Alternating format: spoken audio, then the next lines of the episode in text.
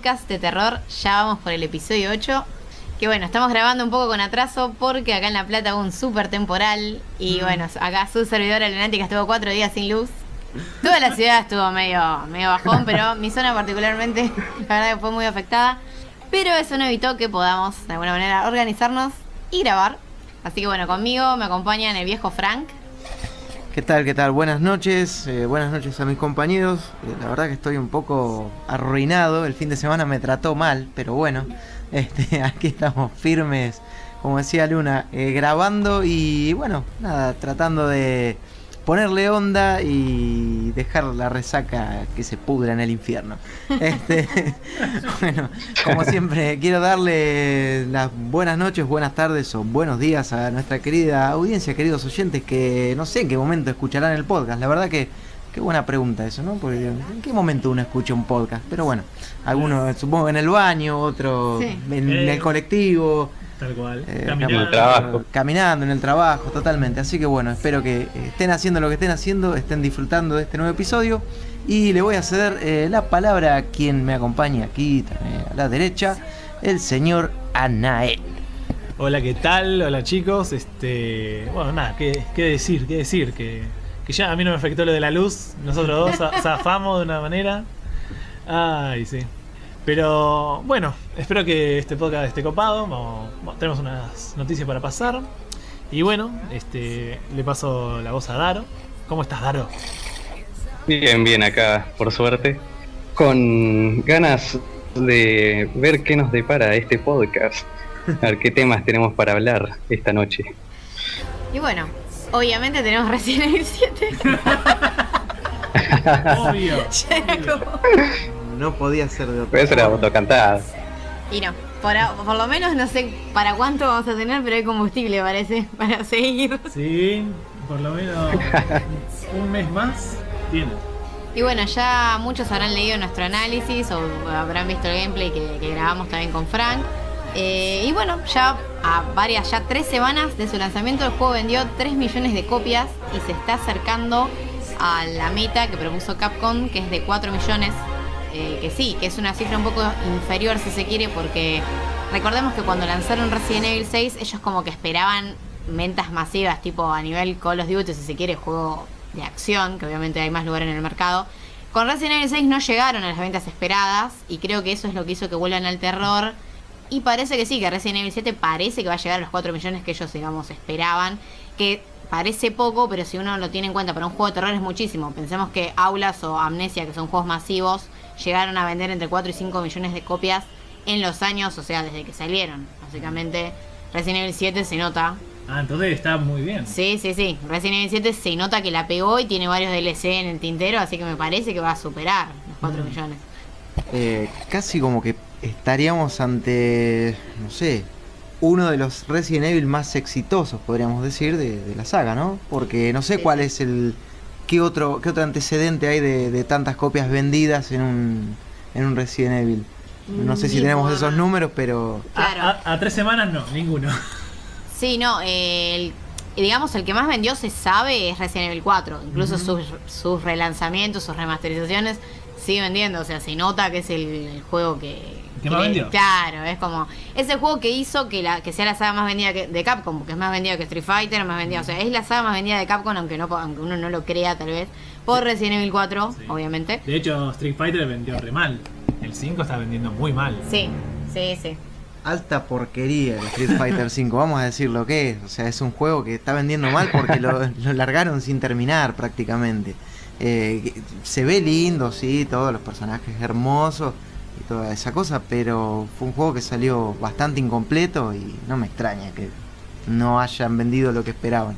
Sí me alegra mucho que Resident Evil haya alcanzado esta cifra porque después de todo lo que se habló del juego, de todo lo que se dijo, de que Hasta el día de hoy te diría, ¿eh? hasta el día de hoy. Sí, pero como que cuando se vio el lanzamiento del juego y eh, ya se veía en primera persona, no, que esto es una copia de PT, no, que esto es una copia de Aulas, no, que esto va a ser malísimo. Y bueno, la cuestión que 3 millones de copias vendidas a 3 semanas de que el juego salió, mm, no hay mucho más que decir, ¿no? No, y lo que está bueno también, eh, como para mencionarlo, es que, eh, que bueno, que los juegos japoneses en sí empezaron bien el año porque en enero tuvimos Yakuza 0, que vendió re bien también. El nuevo Digimon, que hace rato que no salió un nuevo Digimon así como copado, que volvió a la onda Tamagotchi y que también vendió muy bien. Y bueno, Namco también este, tuvo, además del Digimon este World Next Order, tuvo el Tale of Berseria, que también Mm, dicen sí. que, que la verdad que tuvo mucho éxito, yo todavía no lo jugué, pero vi comentarios de, de colegas o incluso reviews que son más que positivas. Mm. Y bueno, Resident Evil 7 se suma esto, a la movida de los juegos japoneses que la están rompiendo. Sí, sí. Arrancaron bien el año, Sí, sí. definitivamente. Y bueno, igual esto no es todo para la saga, porque bueno, además del estreno de la última película de Mila Jovovich, que yo todavía no la vi, Ah, no, yo todavía no. claro, que igual dicen que fue un éxito en ventas, al menos obviamente todo el mundo dice que es mala, Es que, pero la gente va al cine. Y bueno, sí, pero con, cu- como cualquier película de zombies que hay en cine, sabés que va a ser mala, pero vas igual porque es la que hay. Eh, bueno, no, pero tengamos, a ver, esto lo tenemos que decir, el hecho de que tenga el nombre Resident Evil es una película de Resident Evil. Después si tiene zombies y demás, es otro cantar, pero eso creo que ayuda muchísimo ya. Y más allá de que sea lo que sean las películas, que a algunos les pueden gustar y a la mayoría no, eh, no puedes dejar de ir a verlas si viste las anteriores. Sí, Es como que tenés que ir. Es verdad, es verdad. El, el siglo tiene que. Tenés que ir por Mila. Claro. También, también, también. Tiene muchos fans, Mila, no es joda. Sí, O sea, sí. es un hecho. Sí, o sea, yo también soy fan de ella, pero más por el quinto elemento que por otras pelis. Eh, sí. Pero. Sí, sí, pero o sea, la, la, la saga de Resident Evil, la, la peli, la bancan porque está ella en Sí, realidad. sí, para mí para- eh, coincido con Daro en eso. Sí, porque después el resto, no sé, por Michelle Rodríguez no van a ir, ¿viste? o sí, capaz, pero. No, pero además porque podrían ir, a ver, yo creo que Michelle Rodríguez podría ser otra eh, otra actriz que tiene como madera para protagonizar algo así de acción, pero no es la protagonista, entonces terminamos yendo por, por Mila porque es Además una actriz que... que- se le da bien la acción para mí, a Mila. Sí, es verdad. Pero pasa que Michelle Rodríguez, quieras o no, siempre la mata, entonces. Sí. Entonces no tiene sentido, ¿viste? es la Sean Bean fe- femenina. ¿eh? Algo así, claro. Bueno, y como les decía, además de esta película de, bueno, la nueva de Mila Jovovich, eh, de Final Chapter, ya anunciaron que la nueva película de animación Resident Evil Vendetta, que se estrena en mayo en Japón, eh, se va a estrenar a mitad de año en Occidente. O sea, se sabe que, bueno, al menos en Estados Unidos, va a llegar a cines. A mitad de año no dieron fecha concreta, pero bueno, allá es verano, o sea que calculo que para las vacaciones de allá rinde. Y bueno, a cines de acá, la verdad, no creo que llegue, las anteriores no llegaron. Pero un lanzamiento digital siempre va a haber, así que la vamos a poder ver de alguna manera u otra. Vamos a terminar viendo la película. Y los protagonistas son Leon y Chris. También aparece eh, Rebeca. Está situada entre Resident Evil 6 y Resident Evil 7. O sea que va a ser. Parece, o sea, sin dar spoilers, pero los que terminaron Resident Evil 7, yo creo que van a encontrar un dato en esta película como para completar algo de la historia y, y bueno, algo en relación al final también. Parece que, que viene por ese lado. Habrá que esperar unos meses. Ojo, también, a ver, si se estrena en, como se dice, en mayo en Japón, capaz para este lado se filtra antes. Capaz ni siquiera tenemos que esperar hasta mitad de año para verla. Seguro. Pero bueno, lo bueno es que ya tiene fecha. Eso es lo, lo más interesante. Así que bueno. Bueno, bien. Che, pero ¿qué les parecieron a ustedes las pelis de así animadas de Resident Evil? A mí me parecieron, o sea, es como que la animación, o sea, no se puede. Están re bien animadas, eso como Sí. que no se puede eh, echarle nada en cara. Pero me parece que tienen algunas situaciones que, si bien están buenas o son entretenidas, son demasiado videojuegos. O sea, tienen cinemáticas. Sí. Tienen momentos de acción que son como, está bien si esto yo lo juego, pero si lo veo en cine es como que vos decís, ¿qué? ¿Cómo que le pasó el arma así? O que esto, que lo otro. En Sí, este momento no me viene la situación concreta porque no las vi una vez cuando salieron y no las volví a ver más. Eh, Eso sí. Las barridas de Leon. Sí, Las barridas esa- de Leon en, O sea, hay un en- par de en barridas. el concreto. Y hay una parte que se pasa en un arma entre Leon y Chris, creo que es en, eh, Leon y Claire en The Generation. Sí. Que es como, Sí. ¿qué decimos? Sin spoilear, pero es en el final, me parece. Sí, es en sí, el final sí. que Sí. se pasa el arma que. Esa parte, o sea, esa es como la escena que vos decís, no. Pero el resto eh, tiene ese tema que me parece que igual las pelis de persona lo hacen, Mm. pero me parece que igual es- estas pelis son un poco, son menos creíbles que la de persona y eso que la de Mila Jovovich o sea, son bastante cualquiera. Sí. A mí me parece que Sí, es verdad. Eh, pero esta igual, Vendetta me parece que va por otro lado porque se la ve un poco más seria, un poco más fiel a los juegos. Mm. Justamente la des- decidieron posicionarla entre el, entre el 6 y el 7 por algo. Sí, porque las otras, o sea, si bien a mí me parece que son buenas películas, este, pero que no son imprescindibles para la saga. Claro. Este, eso es lo que tienen. Pero sí, igual como peli así de Resident Evil están bastante bien. Son películas correctas. Son, sí. Claro. Son películas correctas. Aunque a veces rondan, ¿cómo se llama? Son tipo anime, como que quieren dar un mensaje y no sé qué, y se ponen ahí, es como... Déjense de mandar fruta y dennos lo que queremos. Sí, eso de la trama re anime, sí, eh. tienen incluso lo- los, villanos o, co- o como en la nueva, en, en- si bien Vendetta parece que va a ser más de terror por lo del Mm. trailer, eh, el, ponele un po- en el trailer se ve también que hay un zombie tipo Nemesis con una ametralladora que los les dispara a todos y la pelea se ve medio anime por eso, las mutaciones, cómo se pelean, en, Mm. en ese aspecto sí, es verdad, es muy fantástico japonés. Claro, igual yo lo decía por, por la trama en sí, tipo como que el malo como que hace todo por un motivo y tiene como un mensaje para dar, es como... E- Eso dejáselo viste a pelis, dejáselo a Hollywood, a mí dame acción. Sí, sí, es cierto. Eh, pero bueno, ahora ya que seguimos con las noticias, tenemos eh, el anuncio de la secuela de un juego que creo que pasó bastante desapercibido y es que anunciaron Party Hard 2. Sí. Eh, bueno, Anael jugó el primero. Eh, ahora que me acordé de eso, porque yo pensé que era la única que lo había jugado, pero después me dije, no, Anael me comentó que jugó el 1. Sí, sí, lo jugué. Lo jugué entero.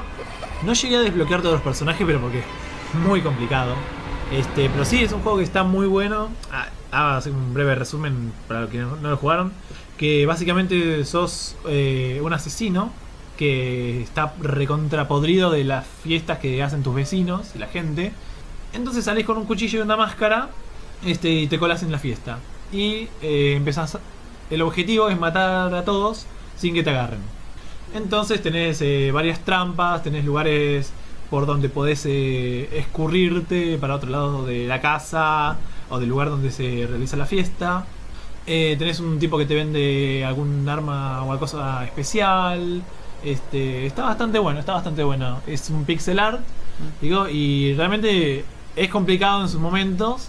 Este, porque vos querés realmente matar a alguien y ju- justo viene y entra otro, pero al momento. Hay muertes que tenés que hacerlas en dos segundos. Dos segundos. Pero está muy muy bueno y la verdad es muy recomendable.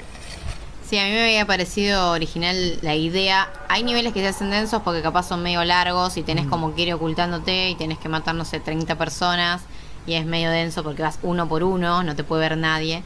Pero bueno, este Party Hard 2 parece que, o sea, viene con la misma idea, pero va a ser un poco más dinámico, o sea, va- se van a poder hacer otro tipo de muertes y en lugar de ser tipo ambientado en fiestas, si bien sigue siendo onda de fiestas porque se sigue llamando Party Hard, es como que está ambientado en, en Navidades. Pareciera como que lo quisieron sacar en Navidades y lo trazaron, porque no entiendo por qué está, está ambientado en. Navidades.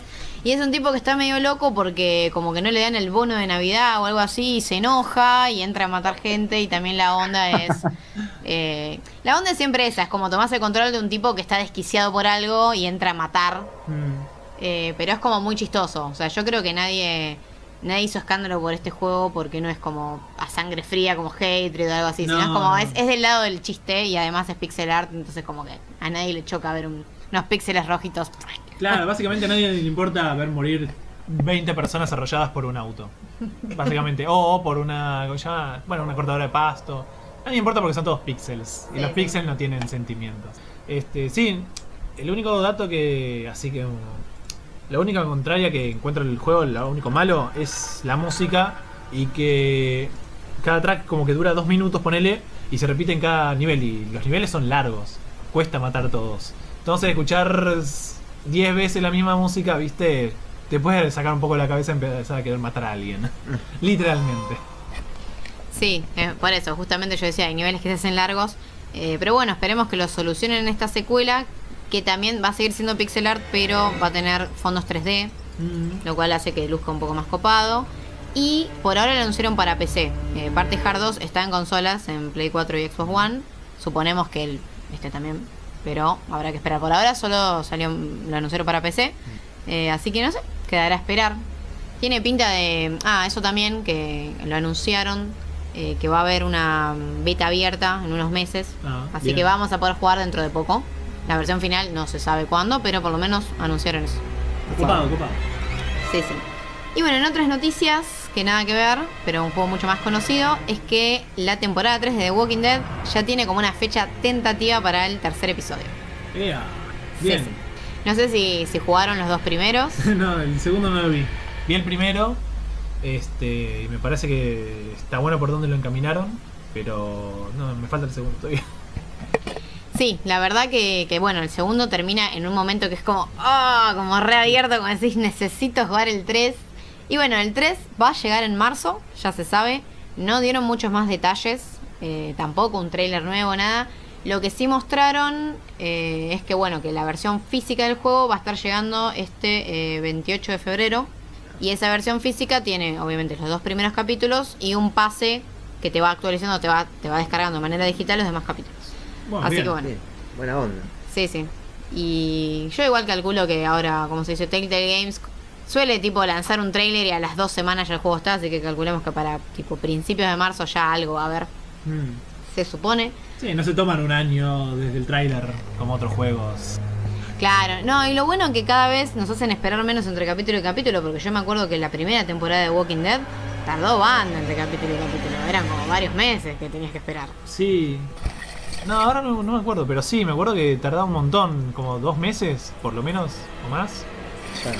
Sí, la verdad que para un juego episódico es bastante bajón. Sobre todo para dejártela picando, ¿no? Cuando te la dejan picando ahí que decís, ¿qué pasa? Eh, es complicado eso. No, y sobre todo un juego episódico que tampoco es excesivamente largo y que un episodio te lo comes en un ratito, qué sé yo, no sé, en una sentada te lo pasás y después vos... ¿Cuánto puede durar? ¿Dos horas como mucho? No, el tema, eso yo lo... Investigando todo muy tranquilamente, ¿no? O sea, dos horas. Los- es que ese es el problema. Los nuevos sí, porque la, tem- la temporada 1, cada capítulo eh, duraba 3-4 horas cada capítulo. La temporada 1 dura fácil 12-15 horas, la temporada 1 Mm. de Walking Dead. La segunda la cortaron un poco, pero igual sigue siendo un juego que todos los capítulos sumados duran 9 horas, 10 horas. Pero por ejemplo, lo que hicieron con el, eh, el spin-off ese de, Mi- de Millón, Sí. es que cada capítulo dura una hora. Entonces es tres horas. Y lo que pasó con esta tercera temporada, que es lo que yo critiqué en el review que pueden leer en, bueno, en nuestra página, es que cada capítulo, o sea, fue un estreno doble, o sea, fueron dos capítulos, ah, por eso este tercero llega tan pronto, que cada capítulo habrá durado, o sea, entre los dos, entre este estreno doble, suman tres horas. O sea, si cada capítulo dura una hora y media, estamos hablando de una temporada que no va a llegar a las seis horas, a ver si se entiende. O sea, Claro. siete horas va a tener y es como... Ni sé tampoco si, están, si va a ser así. Es como ¿Y que te la bajo un toque. ¿Y, cu- y cuánto costaba el juego? No, el, El juego, el, el- juego. la tercera temporada. es que lo mismo que las otras, o sea, 25 dólares. No me parece igual un, un precio muy alto porque esta tercera temporada al menos tiene pinta de que va a haber varios finales que las otras no tenían. De última, Mm. bueno, la primera y la segunda como que no tenía mucha variable. Si esta es corta pero tiene varios caminos va a estar bueno. Pero si Claro. no, capaz la agarran por ese lado. Todavía no se sabe porque hubo un capítulo doble pero un capítulo en sí. Tal cual. Así que bueno. Ahora, está bien, esperar y ver qué onda con esta temporada nueva, qué sé yo. Vamos a ver cómo funciona esta de los finales nuevos, que también es como una apuesta distinta que está haciendo Telltales, o sea que ahora la decisión importe, que tenga una repercusión en la historia. Sí. Entonces, bueno, decir, corto la duración, pero te ofrezco tres finales, o cuatro finales, o lo- lo- los finales que sea, ya te da una duración más extendida porque le, le- le agrega el valor de rejugabilidad a- al título que si bien los otros también por ahí tenías no sé ese cierto componente de rejugabilidad pero sabiendo que no modificaba mucho ninguna decisión a la trama Que el final siempre iba a ser el mismo. eh, claro, es que vos sabés que siempre ibas a llegar al mismo lugar, tomaras el camino que tomaras. Entonces acá, bueno, quizá la, es lo que digo, la duración no sea demasiado extensa, pero te lo va a compensar teniendo que rejugarlo para ver cómo son los otros finales. Que eso me parece va a estar interesante. Sí, sí, eh, la verdad. Tiene pinta de que va a ser así porque incluso al principio si no tenés los, los save games de los anteriores, te hace como elegir unas decisiones para, digamos, forjar la personalidad de Clementine, porque ahora Clementine está más crecida y obviamente en la temporada 1 y 2 vivió ciertas situaciones que hicieron, o sea, formaron su carácter. Ahora como que en la tercera temporada te dan a elegir eso, que obviamente también está pensada para gente que nunca jugó. O sea, es una temporada pensada para los fans, pero también para, para gente nueva en la serie. Pero bueno, sí, la verdad que igual, qué sé yo, yo creo que para ya tipo mitad de año van a estar todos los episodios a este ritmo. Seguramente que sí. Sí, sí. Pero bueno, ya que estamos con esta onda episódica, vamos a charlar un poco de la nueva serie de Castlevania que anunció Netflix. Ajá. Una bomba, ¿eh? Sí, la verdad que Netflix, eh, bueno, en, en un evento que así a nivel mundial que organizaron, obviamente anunciaron temporadas nuevas para muchas series como Orange is the New Black o Sí. Stranger Things. Pero bueno, nadie esperaba un anuncio de una serie animada de Castlevania. No. Definitivamente no. Y la verdad que está, está recopado que lo hayan hecho. Porque las producciones que viene haciendo Netflix últimamente son realmente de una calidad muy buena. Muy buena. Todo lo que han hecho, no sé. Hay, hay porquerías también, ¿eh? Convengamos que hay cosas malas, pero... Eh, eso yo, estas series... Son las menos. sí, son las menos, totalmente. O sea, no sé, todas las series de superhéroes que hicieron esto de Marvel, para mí superan ampliamente al universo cinematográfico. Sí. Bueno, sí. Pero, sí. pero en 10, ¿eh? El, el universo está en 1 y las Sí. series de Netflix en 10. Mm. Ahí. Eh, lo es Daredevil, ahora que viene de Punisher, Jessica Jones. Jessica Jones, Ajá. Luke Cage, que para mí es de las tres como la más flojita, igual está muy buena. Qué sé yo, después también me pareció muy interesante la, o sea, la serie de Stranger Things, eh, la otra de mm, Better Call Saul también, que está buena. Sí. Qué sé yo, creo que va a estar, eh, esto de Castlevania tiene mucho potencial. Me parece que va a estar muy interesante. Mm. Sí, o sea, si pensamos en, en animadas eh, producidas por Netflix, tenemos eh, Bojack Horseman, que es de ellos. Sí. Y de hecho, o sea, tiene guionistas y gente muy copada atrás, o sea... Sí, sí. Eh, bueno, y esta serie de Castlevania que todavía no tiene nombre, o sea, oficial, es como que la, la anunciaron como Castlevania Season 1, Part 1, o sea, nada. Eh, tiene detrás a los productores de Adventure Time, Sí. que, que eso está bueno. Y también... eh, ah, está el guionista de, co- de cómics Warren Ellis metido, Ah, que hizo un montón de... El tipo trabajó con Marvel y con DC, la verdad, o sea, lo copado es que hay gente que, que sabe de animación atrás, o sea, no es como tipo... O sea, al principio Sí. no habían anunciado que era animada, tiraron estos datos y después cuando dijeron que era animada fue como, ah, o sea, es- eso a mí lo eso a mí lo que me atrajo, digamos. O sea, últimamente estoy viendo mucha animación entre Rick and Morty y todo eso, es como Sí. Me parece más copado, no sé, como que desconfío menos a o sea, lo fantasioso, a la ciencia ficción desconfío menos si viene del lado de la animación, no sé por qué. Mm. Y. Yo me lo imagino así, se me viene a la cabeza esta serie de este vampiro, ¿cómo era? Alucard. Eh, Eh, ah, eh, Hel- Helsing. Helsing, sí. Ah. Helsing. Se me viene a la cabeza eso, Helsing, eh, porque creo que tiene esa estética medio castelbaña, o por lo menos los personajes me remiten a eso, qué sé yo. Eh, ¿Y en cuál, en qué, en qué va a estar basada esta, esta, esta temporada 1, podríamos decir? ¿O Eh, tenés algún, algún dato para aportarnos ahí? Sí, lo que dijeron es que va a estar basada en Dracula's Curse, que es eh, Castlevania 3, Mm. que salió para, para NES en su momento. Y bueno, la historia es como de la familia eh, Belmont, que tiene que, digamos, como matar a Drácula y a los vástagos de Drácula acá en la Tierra. El juego en sí, obviamente, los primeros Castlevania no tenían como un desarrollo narrativo muy fuerte, si se quiere, Ninguno. por eso. Era ir a Entonces, matar a Drácula, ya está. claro. O sea, eh, me acuerdo el. No sé si era el primer Castlevania o segundo, no sé. Porque estaba para Mame. Y también era. Aparecía un bicho tipo murciélago, se robaba a tu novia, listo, y salías con el látigo. Esa era toda la trama. Bueno, sí, sí, claro, eso es como toda la trama, pero después hay un lore muy rico detrás de toda la serie. Ah, eso sí. Entonces, sí, eh, o sea, el juego es un juego de plataformas donde vos vas con el muñequito, con el latiguito, mejorándolo y matando bicharracos. eh, y sí, no tiene mucho más que eso. Ahora, todo lo que hay por detrás, todo lo que, lo que se fue generando con Castlevania, la verdad que es muy, muy, sí, muy rico para hacer una serie. Sí, de hecho no te niego Lo que pasa también. Ah, no, sí, sí, sí. Decime. Bueno, lo que iba a decir yo es que, bueno, te niego que vaya a haber este, una buena serie, Porque pone, no sé, Castlevania 64, a pesar de que gráficamente era malo, tenía una historia bastante copada. No, la historia estaba buena, o sea, inclusive tenía eso de que eh, de noche eh, aparecía un personaje y de día no, entonces vos tenías que o esperar, es como que el tiempo influía mucho en eso. O sea... Sí, bueno, pero eso vos ya ahí me estás hablando de temas inherentes a la jugabilidad. eh, que eso puede ser, no sé. No, pero que te- te- tenía una cierta historia ahí. Bueno, pero la historia está bien, la historia está bárbaro, pero vos ahí me decís no, porque que se hacía de noche, entonces eso, bueno, es como. Ta, me fui Sí, un poquito por te, las te ramas, fuiste claro, ahí, ahí, ahí. Yo digo para no irnos ya tanto por las ramas, eh, porque en sí el juego sí era una porquería, tenía sus cositas, pero qué sé yo, era, mm, no sé, creo que es uno de los peores, me parece. No, pero igual a nivel historia me parece mejor, ponele, que Symphony of the Night. Bueno, sí, sí. Symphony of the Night es el amado de todos, pero no tiene tanta historia. Es el hijo de Drácula que llega a matar al padre. Bueno, bueno, pero mira, qué casual que ahora nombrás al hijo de Drácula, porque en este Castlevania 3 eh, fue uno, creo que está bueno como para darle el puntapié inicial, me parece. Ajá. Porque fue el primero que incorporó eh, otros personajes, además del personaje principal. Y justo está este Alucard, que, bueno, se une a Trevor, me parece que era el protagonista de Castlevania 3. Y no recuerdo, pero había otros más, como por ejemplo Sifia Belandes, que era una sacerdotisa. Y eh, un pirata, que no recuerdo el nombre, que también, este, creo que ya partiendo de esa base tenemos cuatro personajes o cinco con los que empezar a desarrollar una historia.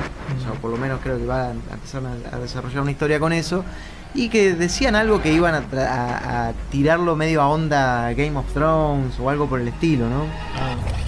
Sí, Daro, no sé qué, qué era lo que querías agregar. Eh, no, no, nada más. Que uno lo que ve del juego es lo que está en pantalla y mucho espacio, pero digamos que los cartuchos no tenían. Por eso mismo, cuando comprabas los cartuchos originales, estos venían en una caja y adentro de la caja venía una especie como de manual, como los que vienen hoy por hoy en los juegos de coleccionista, edición coleccionista, que te muestra los enemigos, las armas, todo eso. Bueno, antes en los cartuchos originales que venían en caja venía ese manualcito chiquito que en vez de decir los enemigos, qué armas tenés, los movimientos y todo eso, te daba una, es- una especie como de, de introducción, una historia cortita de, de qué era lo que se trataba, de lo que estabas viendo.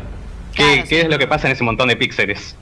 Sí, sí, obvio. eh, yo por eso mismo lo que, lo que yo digo es que es muy importante el guionista en este caso de la serie, porque básicamente no voy a decir que, lo, que Castlevania 3 no tenía guion, pero obviamente al no tener, o sea, no tener mucho diálogo, no tener muchas acciones que muevan la narrativa en sí, más allá del gameplay, eso es lo que tiene que hacer el guionista al trasladarlo al- al- a la pantalla, digamos. O sea, ponerle que tenemos los personajes, tenemos el background y ahora hay que ver qué enfoque le van a dar, que como dijo Frank, parece que va a ser eh, al estilo Game of Thrones, en ese sentido como dramático, si se quiere, de conspiración política. Que hay bastante de eso también, porque obviamente, o sea, estamos hablando de una familia noble, toda una onda de enfrentarse a Drácula, todo eso. Está bueno, yo creo que lo pueden aprovechar re bien. Y obviamente porque esto también va a ser una animación para adultos, entonces hay, hay bastante para, para sacar el jugo. Tal cual, además de eso tenemos, o sea, tenemos los componentes, eh, creo que están todos los componentes que se necesitan para esto. Tenemos eh, a, a los héroes, a los antihéroes, tenemos eh, la nobleza, o sea, la familia Belmont, que, bueno, nada, que es una familia que tiene bastante poder, y por el otro lado tenemos al antagonista, que en este caso vendría a ser Drácula, y un componente fundamental para toda serie de época, la iglesia. Porque no nos olvidemos que ahí en, este, en el universo de Castlevania es como que la iglesia Mm. ya tiene mucho que ver con, con lo que es la historia y todo eso. Y es la que llama a, a- a los Belmont, en este caso, a emprender esta cruzada. Pero bueno, eh, es como que hay una cierta resistencia, ¿no? Porque si bien la familia tiene poder y todo eso, eh, bueno, es de última los vamos a llamar a ellos. Sí, sí, por eso yo creo que la verdad la serie tiene mucho potencial en ese sentido, en el sentido político, de conspiranoico, social, tiene mucho para, para sacarle. Esperemos que esté bueno y que, que bueno, que también hagan, que sea digamos el principio, más allá de que se llama Part 1, ojalá sea el principio de algo más, que no quede solo ahí. Pero bueno, el tiempo del éxito lo dirá, no tenemos ni fecha tentativa. Creo que igual dijeron que sale este año, o sea que yo creo que en unos meses, vieron cómo es, eh, Netflix es medio así también, te pone el estreno de una serie, no sé, no es que anuncia mucho tiempo con anticipación, salvo que sea una bomba. Claro. No, pasó lo mismo con The Punisher. O sea, Claro. salió la temporada 2 de Daredevil, aparece el personaje, el personaje gustó, se anuncia la serie, no sé, a, las dos- a los dos meses y ya este año llegaría, bueno, a Netflix. Que ojalá que la de Castlevania también sea igual. Ojalá. Así que bueno, esperemos que se pongan las pilas estos muchachos y dibujen cosas lindas y nos hagan vivir una historia como la gente. Así es. Y bueno, en otras noticias tenemos eh, el anuncio de un nuevo juego de terror de estética noir, tipo cine negro, tipo años 50, que Frank nos va a pasar a comentar un poco sobre, bueno, Dollhouse es el nombre, ¿no? Así es, así es. Dollhouse es un juego bastante interesante, como decía acá Luna, que sí, agarra cosas típicas del cine noir y también de novelas de Stephen King y esa onda. A ver, el juego lo que más me llamó la atención es que propone un terror a base de la narrativa, o sea, no de usar, qué sé yo, los jumpscare o, ese tipo de cosas, sino eh, nada, a través de la, na- de la narrativa eh, aterrorizar al jugador con situaciones que, qué sé yo, medio surrealistas. Eh, el tema acá es que ya la premisa es como es como rara porque todo transcurre en la cabeza de una de una tipa, de una detective. Entonces, bueno, qué sé yo, ya partiendo de eso, todo lo que pasa en la cabeza de la tipa puede ser bastante raro y extraño.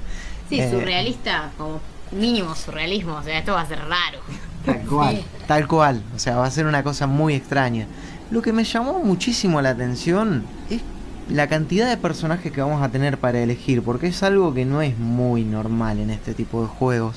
Vamos a poder elegir 14 personajes. Pará, ¿qué es un Mugen? No sé, es muy raro. Tenemos 14 personajes para elegir, por lo menos es lo que dijeron, eh, que van a tener cada cual como sus características propias, como habilidades o, o cosas por el estilo. Y otra cosa que me llamó muchísimo la atención es que van a incluir un modo multijugador para Mira. hasta, o sea, para hasta 5 jugadores y que va a ser con un enfoque más competitivo. Mira. La verdad que eso, o sea, ya si vamos partiendo de un juego raro que te plantea situaciones surrealistas, esto lo hace más raro aún. No sé, no sé qué va a salir de ahí. Sí, a mí me. se- cuando vi que era multijugador, lo había visto en Steam, eh, me llamó la atención porque ellos hablan tipo de un juego narrativo, pero a la vez, ponerle que te dicen un juego narrativo con 14 personajes, decís, bueno, capaz la historia de distinto punto de vista, qué sé yo. Pero cuando te dicen que va a ser multijugador competitivo, es como que me hace acordar un poco de lo que tiró Kojima de un modo multijugador único, tipo un humo se me hace ¿entendés? Claro, es Eh, medio humeante, sí, sí, totalmente humeante esto me parece. ¿eh? Esta me parece una noticia que la podríamos catalogar como cochinesca. Kojimesca. Así que, no sé, bueno, es un. Este juego está siendo desarrollado por eh, Crescent Studio y Soedesco. Y va a llegar a PC, PlayStation 4 en el transcurso de este año. El juego ya había tenido su tentativa de salir el año pasado, pero bueno, al parecer hubo problemas y no pudieron terminar de pulirlo y demás Mira. y decidieron retrasarlo para 2017. ¿Qué nos deparará esta aventura? Bueno, pronto lo vamos a averiguar. Veremos, veremos. Sí, la verdad que, o sea, tiene un montón de potencial para hacer algo diferente. Esperemos que no se quede en el humo. Sí, esperemos que no. Sí, sí, totalmente. Y bueno, otro que fue bastante humo, si se quiere, fue un lanzamiento que también es tipo así como eh, onírico o surrealista, que es Husk, que es un juego de terror en primera persona que, que, bueno, lo anunciaron el año pasado. No voy a decir que generó mucho hype porque no es, no es que se hizo una bola de, de expectativas, o sea, no es Layers of Fear ni ninguno así que wow. Pero sí estaba generando bastante eh, atención en la comunidad y digamos que bastante personas lo esperaban. Porque también viene un poco de la mano de los creadores de Colat, que no es que te digo que es el super juego re famoso. Pero bueno, fue un juego bastante bueno, o sea, en su momento a mí me gustó. Este Mucha gente el- le gustó. El que relataba Coso, ¿no? Sin bien. Sin bien. Ah, el Colat, sí, sí. Sí, el Colat, de hecho, a ver, no quiero tirar el spoiler, pero relata John Penn. Claro, Ya bueno. está. O Ya te dije. sea, era como que era lo que esperabas, pasa. Ahí- O sea, yo no lo quiero decir igual. lo bueno del Colat, eh, no sé cuántos están familiarizados con la esta la leyenda del paso de Adlov. No. De... Hay una película. ¡Yo! Sí. O sea, bueno, bien. La película es Ah, malísima. bueno, pará, pará, pará. Pará, pará. Se abrió el portal, se abrió el portal, se abrió el portal y llegó el tío Erwin. Buenas Y noches, apareció tío. el, el Orkish Chieftain. Claro, yo no estaba Acá segura si estoy. estabas ahí, no quería meter la pata para que sea hola tío, cri cri. Por eso elegí esta forma de presentarnos. ¿Cómo están todos? Porque lo del paso de Adlov es. eh, A, a mí la película no me gustó mucho la peli por- porque pasa que siempre. La explicación que dan es medio tonta siempre, pero está muy bueno. eh, el- justamente lo- los hechos en sí, digamos. Sí, sí, sí, sí. Claro, pero lo que pasa es que, bueno, teniendo en cuenta que es algo que realmente no se sabe qué es lo que sucedió ahí y Claro. nunca se va a saber en realidad, es lógico que la forma como te planteen la, la ficción de qué es lo que sucedió ahí te puede caer bien como te puede caer mal, porque a lo mejor vos tenés una idea completamente diferente de qué es lo que sucedió en ese lugar. Eh, es lógico pensar de esa forma. Es algo que nunca se va a saber. O sea, es, o sea, salvando las distancias, eh, por ejemplo, nosotros lo que tenemos, yo trazo un paralelismo, digamos, con, eh, digamos, o sea, con la epopeya de, de, de Viven, digamos, del avión que cayó en los Andes. O sea, desde el punto de vista que también estás hablando de un grupito, digamos, que estaba en el medio de la nada y rodeado de la nieve, y tenés la versión que ellos cuentan de lo que pasó. Pero nunca vas a saber toda la verdad, el tema del canibalismo, viste un montón de cosas que hubo ahí, o sea que ellos mismos lo han confesado, pero nunca se va a saber todo. Claro, porque sí. quizás hay sí, que quizás hay detalles que no los van a contar porque son demasiado grotescos. ¿Entendés? O sea, y en este caso pasa lo mismo, nunca se va a saber qué es lo que pasó en el paso de Collar. Lo único que se sabe, bueno, de los cadáveres, de- digamos, de la, la expedición que, que desapareció así de la nada, este, teniendo en cuenta que es un lugar terriblemente inhóspito, estamos hablando de un paso entre, lo- entre los Urales, que es una cadena montañosa que ya de por sí, como todos sabemos, es lo que separa, eh, digamos, eh, es el límite continental entre Europa y Asia, entre lo que es la Rusia europea y la Rusia asiática. Es un lugar terriblemente inhóspito, con un clima pésimo. Estamos hablando de que, bueno, todos, todos saben lo que es el invierno ruso, obviamente. Este es un lugar a lo que, aparte del frío por la latitud, se añade el frío de altura. Entonces es un lugar que durante buena parte del año es un cascote de hielo directamente, completamente inhóspito como, como lo que es eh, toda, la, toda la Siberia rusa, no hay nada ahí. Y bueno, precisamente, eh, lamentablemente lo que sucedió ahí nunca se va a poder saber en realidad. Entonces, bueno, siempre va a ser una ficción y te puede caer bien como te puede caer mal la idea de los realizadores respecto a lo que ellos piensan que, que sucedió. Es así. Sí, claro, y sacando la, o sea, volviendo a la comparación con Viven, lo que tiene en particular es que en Viven hubo supervivientes y acá es como que no, no hay nadie que te pueda cantar la posta de lo que pasó. Eh, Claro, obviamente. Ese es el Yo tema. me refería más que nada al tema de que precisamente en Viven también puede haber detalles ocultos que no lo vamos a saber porque no los van a decir los supervivientes. Ese es el tema. Incluso si ya no lo dijeron, ten en cuenta que, claro, ten, bueno, Hay que ten en cuenta que ahora aparte son gente muy grande ya a esta altura de los acontecimientos, son gente mayor y bueno, ya lo- los que quedan, digamos, si no te van a decir nada. Es así. Sí, sí, lo, que, lo que se sabe, se sabe y lo que todavía no se supo, no se va a saber. Pásame otro peón de copiloto. Qué fenómeno. Recién ahora me tengo en cuenta, digamos, o sea que hoy el avatar de Daro es el personaje de, de Cuentos de la Cripta. Sí, sí. bueno, Sí. siempre es uno diferente. Eh, bueno, y todo esto de, del Colat salió porque, digamos que el Husk, este juego del que estamos hablando en cuestión, eh, viene, digamos, eh, de la mano de ellos, de los creadores de Colat, y de otro estudio más pequeño que, que debuta con este juego que se llama Undead Scout. Y bueno, la cuestión es que este juego como que estaba generando un poco de expectativa porque estaba medio basado en, en Silent Hill, un poco en Alan Wake y también un toque a Twin Peaks. O sea, la onda es que vos llegas a un pueblo, que en este caso, eh, bueno, es como un tipo que llega eh, buscando a la mujer, típico, o sea, muy Silent Hillero si se quiere. Sí. El tipo se llama Matthew Palmer, o sea, el Palmer ese es obvio una referencia a Twin Peaks, de acá a la Ah. China. Em, y Ah. bueno, la cuestión es que toda la atmósfera, o sea, no se sabía mucho de qué iba a tratar, pero lo que se veía en los trailers, toda la atmósfera, todo era muy de esa onda.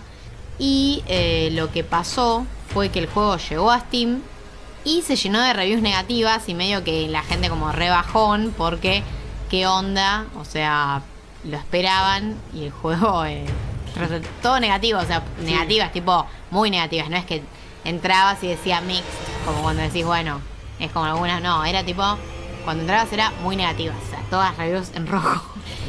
Y lo que la gente decía en realidad era, digamos, a nivel técnico, como que había glitches, eh, no sé, la IA andaba mal, eh, no abría una puerta, o sea, bugs tipo así como cosas heavy que vos decís no puedo jugar, o sea, injugable.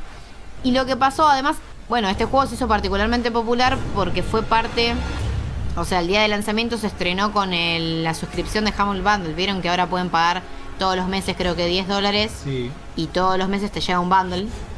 Y a- en general, como si vos pagas esa suscripción, siempre hay uno que es bastante copado. Mm. O sea, la onda de pagar la suscripción es esa. Y este Husk estaba incluido en el último, en el de febrero, y parece que lo jugó bastante gente por eso, por el Humble Bundle. Y nada, lo mataron.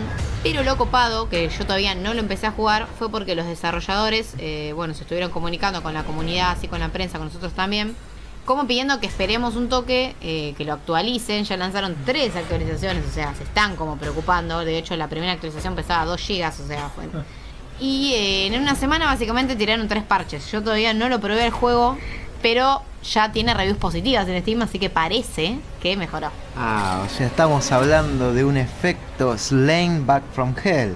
Exactamente lo mismo, claro. Pero estas cosas que yo no entiendo. ¿Por qué? Con Slain pasó igual.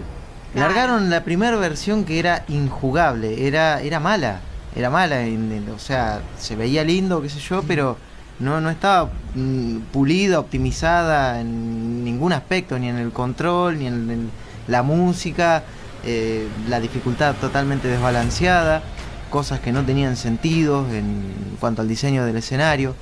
Los tipos agarran, dicen, no, el juego es una porquería, lo reconocieron y lo hicieron de vuelta. Y vos decís, pero, a ver, ¿por qué no, no esperaste un poquito y lo largaste como lo tenías que largar? En vez de hacer esto que después tenés que andar, no, eh, miren, no, eh, sí, el juego está bien, se los damos, eh, analícenlo, pero, pero esperen, eh, esperen porque, no sé. Lo que loco, ¿no? Que, o sea, que no tengan un beta tester ahí. Este. Porque es algo que, no sé, para mí que prácticamente todos los juegos tendrían que tener. Alguien que juegue el juego y te diga esto no anda. Porque no puede Mira, la verdad, sí, yo lo que iba a decir, eh, en una época yo tenía esa misma idea.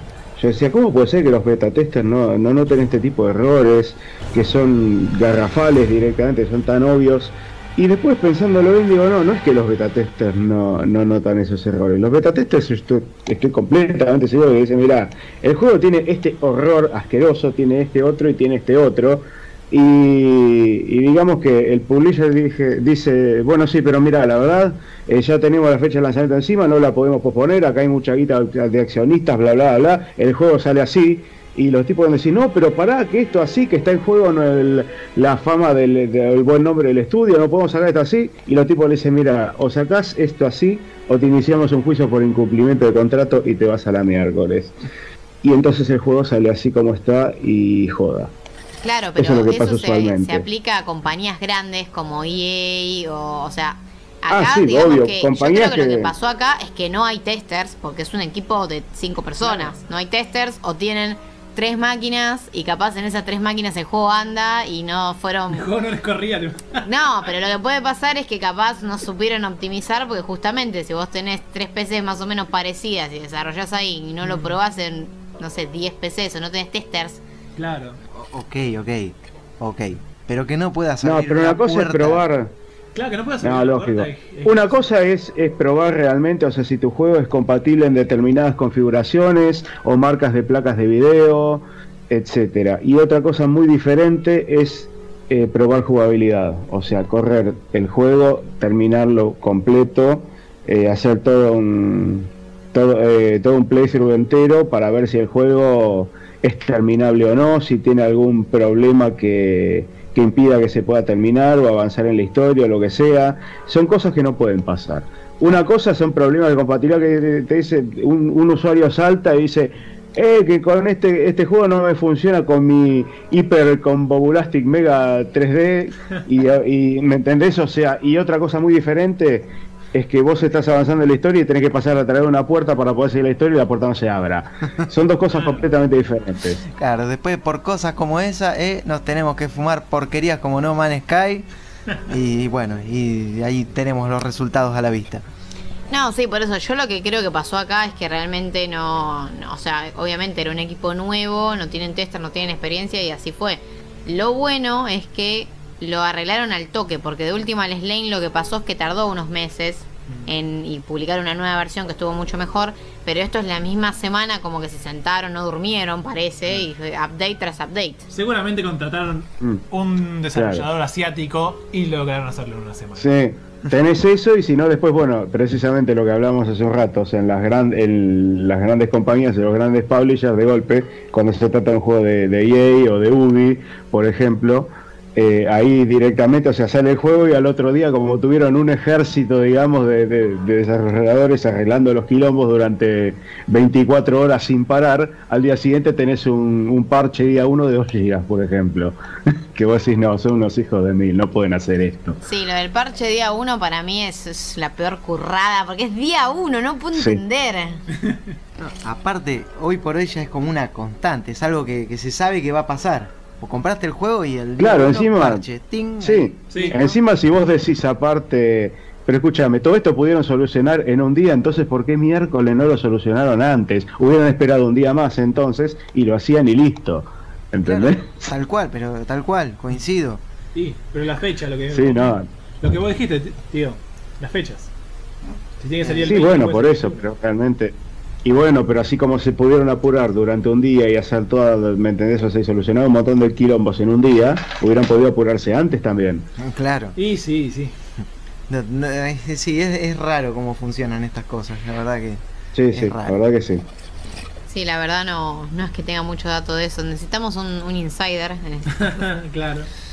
Em, pero bueno, ya pasando a otra cosa, eh, Namco Bandai puso fecha a dos juegos más que interesantes, que, que no es que desarrollan ellos, sino que son la distribuidora. Eh, y uno es Impact Winter, que es un, un juego de supervivencia en un crudo invierno, y el otro es Get Even, que es un juego de terror en primera persona, bastante raro, por, por lo menos la premisa. Eh, pero bueno, vamos a comentar primero el Impact Winter, que de este hablamos en, en uno de los episodios anteriores, que por ahora está planeado para PC y tiene fecha para el eh, 12 de abril, ¿no? Así es. 12 de abril en Steam. Eh, bueno, esto es un juego así como de gestión, supervivencia, de vista isométrica, que parece que, o sea, la Tierra no... No, igual no, está ambientado el año que viene, o sea, 2018, no es que es el Mm. futuro o algo así muy raro. Pero como que pasó un asteroide, o sea, cayó un asteroide y dejó la Tierra en condiciones de invierno eterno, si se quiere, o algo así. Eh, nosotros manejamos a un grupo de supervivientes y tenemos que lograr que sobrevivan por 30 días, que es cuando llega el rescate. Claro, tal cual. Lo que tiene que el juego va, eh, va un poco más allá de los típicos juegos de supervivencia donde, bueno, eh, es craftear cositas y, todo eso, sino tiene toda una historia por detrás. Eh, el personaje principal que vamos a controlar se llama Jacob Salomon. Y bueno, después junto a ese, sí, grupo de supervivientes y un robot, va, va- va a andar con un robot de este tipo, van a tener que ir resistir esos 30 días con situaciones que se van a ir planteando eh, del día a día, qué sé yo, capaz que, no sé, en un momento van a tener que salir a buscar comida, en otro Mm. agua, o no sé, situaciones que se van a ir dando. Eh, lo que no sé si van a ser tipo aleatorias o qué, como para darle un toque de impre... ¿Cómo sería? Un toque de imprevisibilidad, Sí. esa Sí, palabra que Y de rejugabilidad también. y de rejugabilidad también, por supuesto, claro. Este, así que bueno, nada, el juego parece, pinta tan interesante. Eh, qué sé yo, es llamativo y creo que si Namco, o sea, Bandai Namco se tira a distribuirlo, debe ser un producto bueno. Sí, sí, además, eh, bueno, lo que decían de- de- del elemento azaroso que yo creo que le suma, porque si la onda es sobrevivir 30 días, si no llegas a los 30 días en las primeras partidas, es medio un embole hacer siempre lo mismo hasta llegar. Un componente, digamos, procedural, yo quiero creer que debe tener. Pero bueno, lo vamos a... Queda poco, 12 de abril. Sí, no, no, dos meses, Claro. Y, y bueno, ya se sabe que igual va a salir en consolas, o sea, no tienen, digamos, fecha ni nada. Pero también lo, lo esperamos para eso. Sí. Y el otro juego en cuestión que, que mencionamos, que es el Get Even, que este juego fue anunciado en 2015. eh, por ese entonces no lo distribuía Namco Bandai. Nos enteramos de, la distribución en la Gamescom del año pasado, en 2016. que tiene fecha para el 26 de mayo y este sí está confirmado para PC, PlayStation 4 y Xbox One. Eh, es un juego de, bueno, de supervivencia tipo survival horror en primera persona, desarrollado por Farm 51, que son los mismos de- del último Painkiller y del Necrovision. Mm. Obviamente, bueno, esos dos juegos particularmente son shooters. Eh, Get Even es más de la onda investigativa, de hecho dicen que está medio inspirado en, en el Condemn. Ah, De hecho, un poco, un poco del gameplay parece eso porque la onda es que vos sos, bueno, un, un interno en un manicomio, un chabón llamado Cool Black, y la onda es que vos como que ayudás a investigar lo que está pasando en ese manicomio, medio un poco al Aulas, si se quiere, que es un periodista que se mandó ahí como a documentar lo que está pasando, pero parece que este Get Even tiene como un lado investigativo más copado, porque en Aulas lo único que hacíamos éramos correr y filmar. Acá parece que investigás como escenas o momentos medios eh, turbios o algo así.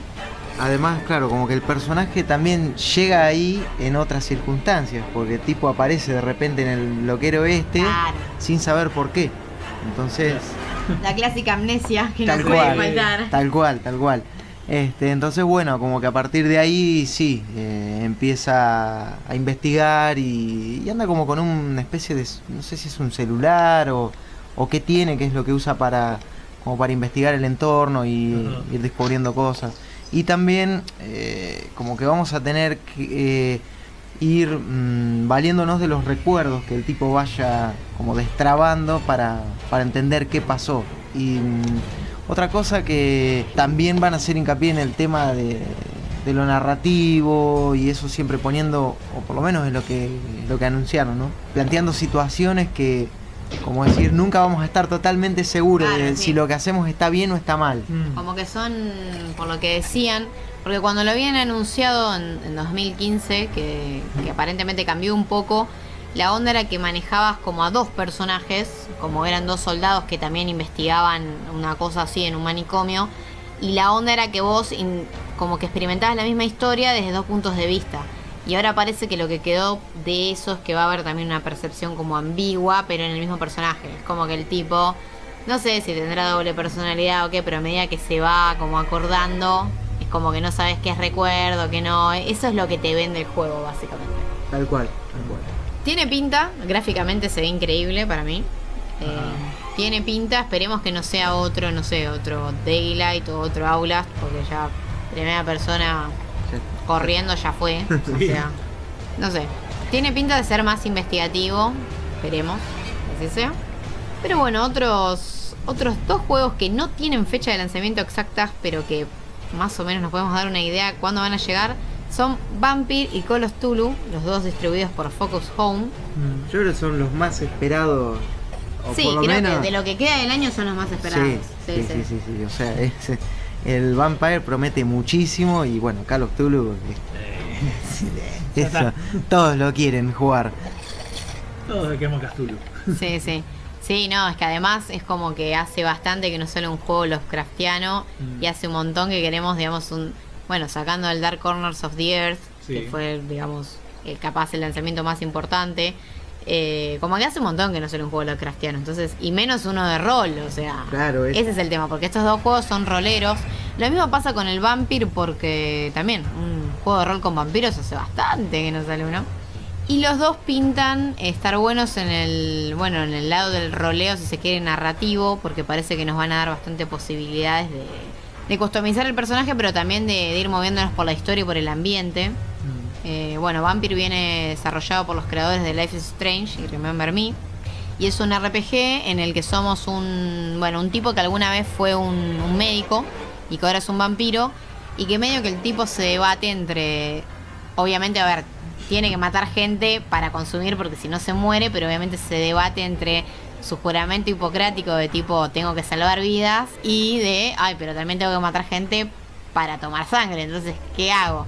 Claro. Y la onda es que ellos como lo que prometen es como un ambiente dinámico de que si vos elegís, cuando elegís a quién matás, como que podés generar, no sé, en la ciudad, eh, un cambio, no sé si capaz matás al vendedor de pan, al otro día ya no hay pan, una cosa, Claro, un claro. ejemplo medio tarado para más o menos darnos una idea, ¿no? Pero ese, ese es medio el ejemplo que ellos habían dado en un momento que decía Sí, que, que si vos matabas, por ejemplo, vos elegías, no sé, asesinar eh, o chuparle la sangre al, qué sé yo, a, a la esposa del, del dueño de la tienda de la ciudad, lo más probable es que cuando hicieras eso al otro día, la tienda o estuviera cerrada por duelo o lo que sea, o si por el caso contrario decidías matar al dueño de la tienda, que la tienda ya cerrara definitivamente las puertas en la ciudad, con lo cual no se iba a poder tener acceso a, qué sé yo, a ciertas cosas. Y eso la verdad está muy bueno, muy piola porque le da mucha importancia a todos los personajes que pueblan el mundo. El entorno. o sea, sí, al sí, sí. entorno, ¿no? Y no Eso está bueno, o sea, porque en cualquier poner en cualquier juego de rol, por ejemplo, con un con un mundo persistente eso sucede y está bien. Por ejemplo, qué sé yo, en un Skyrim lo vas a ver, o sea, en un Sí, Dark Souls, si en un Fallout, NPC o sea, ese tipo de juegos, Sí. claro, es así. Matás a ciertos NPCs y bueno, y los beneficios que te daban, o sea, el lugar que ocupaban en el mundo desaparece, ya está. Claro, el Y tema es está que bueno acá- realmente que eso Eh, suceda. Acá me parece que tiene un sentido extra porque digamos que tenés que matar para que el personaje subsista. Porque, qué sé yo, a ver, obviamente en el Skyrim matás, pero no hay nada que te lleve a matar al que te está vendiendo. Lo haces porque No, seguro. ganas. Claro. Obviamente, acá es necesario, digamos, en ese juego es diferente, o sea, y te marca precisamente eh, el tema de la, la robustez del juego, ¿no? O sea, el hecho de que vos puedas matar a un montón de, de- de gente que por el juego, el juego siga funcionando bien. O sea, cuando un juego, cuando un juego tiene una jugabilidad muy endeble, haces algo como no se supone o no, no planearon los, los desarrolladores que lo tenés que hacer y el juego se, se tilda y quedó ahí para siempre. Claro. es así. pasar, sí. Y eso yo considero que es una de las peores cosas que, que se dan en, digamos, en el tema del, del desarrollo de juegos. O sea, cuando vos tenés una jugabilidad tan flaca, digamos, que haces algo que los tipos no lo pensaron y ya está. Y el juego se taluló y buenas noches. Sí. No se supone que tenga que ser así. Sí, sí, totalmente. Eh, bueno, el Call of Cthulhu también es un juego de rol, eh, que de hecho es la adaptación oficial del juego de rol de mesa, o sea, del, del pen and paper. Eh, es la primera adaptación que se hace, así a, a, digamos, a videojuego. Y la onda es que como el juego de mesa es in- investigativo y tiene también las mismas mecánicas o los mismos factores que alteran a los personajes. O sea, la onda es que vas a ser un personaje que no tiene mucha idea de lo que es, digamos, el conocimiento arcano, el contacto con los antiguos, como cuando vos Ajá. jugás una partida de rol. Y a medida que vas tomando contacto con eso, perdés sanidad. Que los que han jugado partidas de rol de mesa, digamos, saben que, que obviamente que divagás Que tu personaje no dura más de una partida. Es. Claro. Básicamente. Y parece que esto es tipo una, o sea, una aventura rolera, eh, investigativa, en mundo abierto. No mostraron mucho de la jugabilidad, o sea, todo lo que han mostrado fueron, hubo un par de trailers, pero es todo de narrativa, o sea, que te va mostrando que el tipo se vuelve loco, se arranca los ojos, como para... Muy lo craftiano todo, tipo, me arranco los ojos para no ver y obviamente sigo viendo porque el mal está en mi cabeza, una Claro. cosa así. Y bueno, estos dos juegos van a llegar a PC, PlayStation 4 y Xbox One. Y lo que dijo Focus Home es que los dos tienen fecha para el último eh, trimestre de este año. O sea que, que digamos que es el momento bomba siempre. Sí. Pero lo que yo eh, creo personalmente es que no van a llegar en los meses tipo noviembre, diciembre, que son los momentos medios bombas, sino en octubre, capaz por Halloween, porque como son dos juegos medios temáticos de horror, me parece que apuestan para ahí. No sé, es raro igual, o qué, qué sé yo, a ver, Focus Home igual es una distribuidora re grande, eh, lanza un juego todos los meses, todos los meses sale un juego, ahora que sacaron el Conan, no sé cuál más. Sí. Tienen el, bueno, qué sé yo, los Farmville son de, los Farmville, no, perdón, los Farm Simulator son de ellos, o sea, tienen un montón de juegos. Y yo creo que sí, se pueden bancar dos lanzamientos en octubre de esto, supongo Sí, yo. totalmente. Totalmente. O sea, lo malo sería en este caso que un lanzamiento opaque mucho al otro. Claro. Pero creo que sí. O sea, aparte estamos hablando de dos juegos que no sé, bueno, si podríamos catalogarlos de triple A, pero Están ahí. eh, están ahí, Están ahí. son dos juegos copados, más todo, o sea, creo que mm, le caben más las 3A a un Call of Cthulhu por ahí que a, que a Vampire, pero nada, se me hace que van a estar buenísimos los dos. Sí, sí, son claramente, o sea, son producciones que se ven grandes. Habrá que ver, eh, qué sé yo, lo que uno puede desconfiar siempre es capaz el lado técnico porque son lanzamientos grandes y bueno, sí, puede haber bugs, puede haber... Creo que es lo único que capaz lo puede matar a estos juegos. Sí, sí. Pero el resto, la, la premisa de los dos se ve buena. Sí, sí. Pero bueno, habrá que ver a octubre, esperemos. Esperemos que no nos atrasen, no atrasen ninguno. Y bueno, ya para cerrar este bloque de noticias, eh, vamos a comentar un juego que se anunció como por 2009, 2010, o sea, ya demasiado tiempo. Ocho años, ¿eh? Sí, bueno, por eso, tipo 7, 8 años, 7 años te diría más o menos.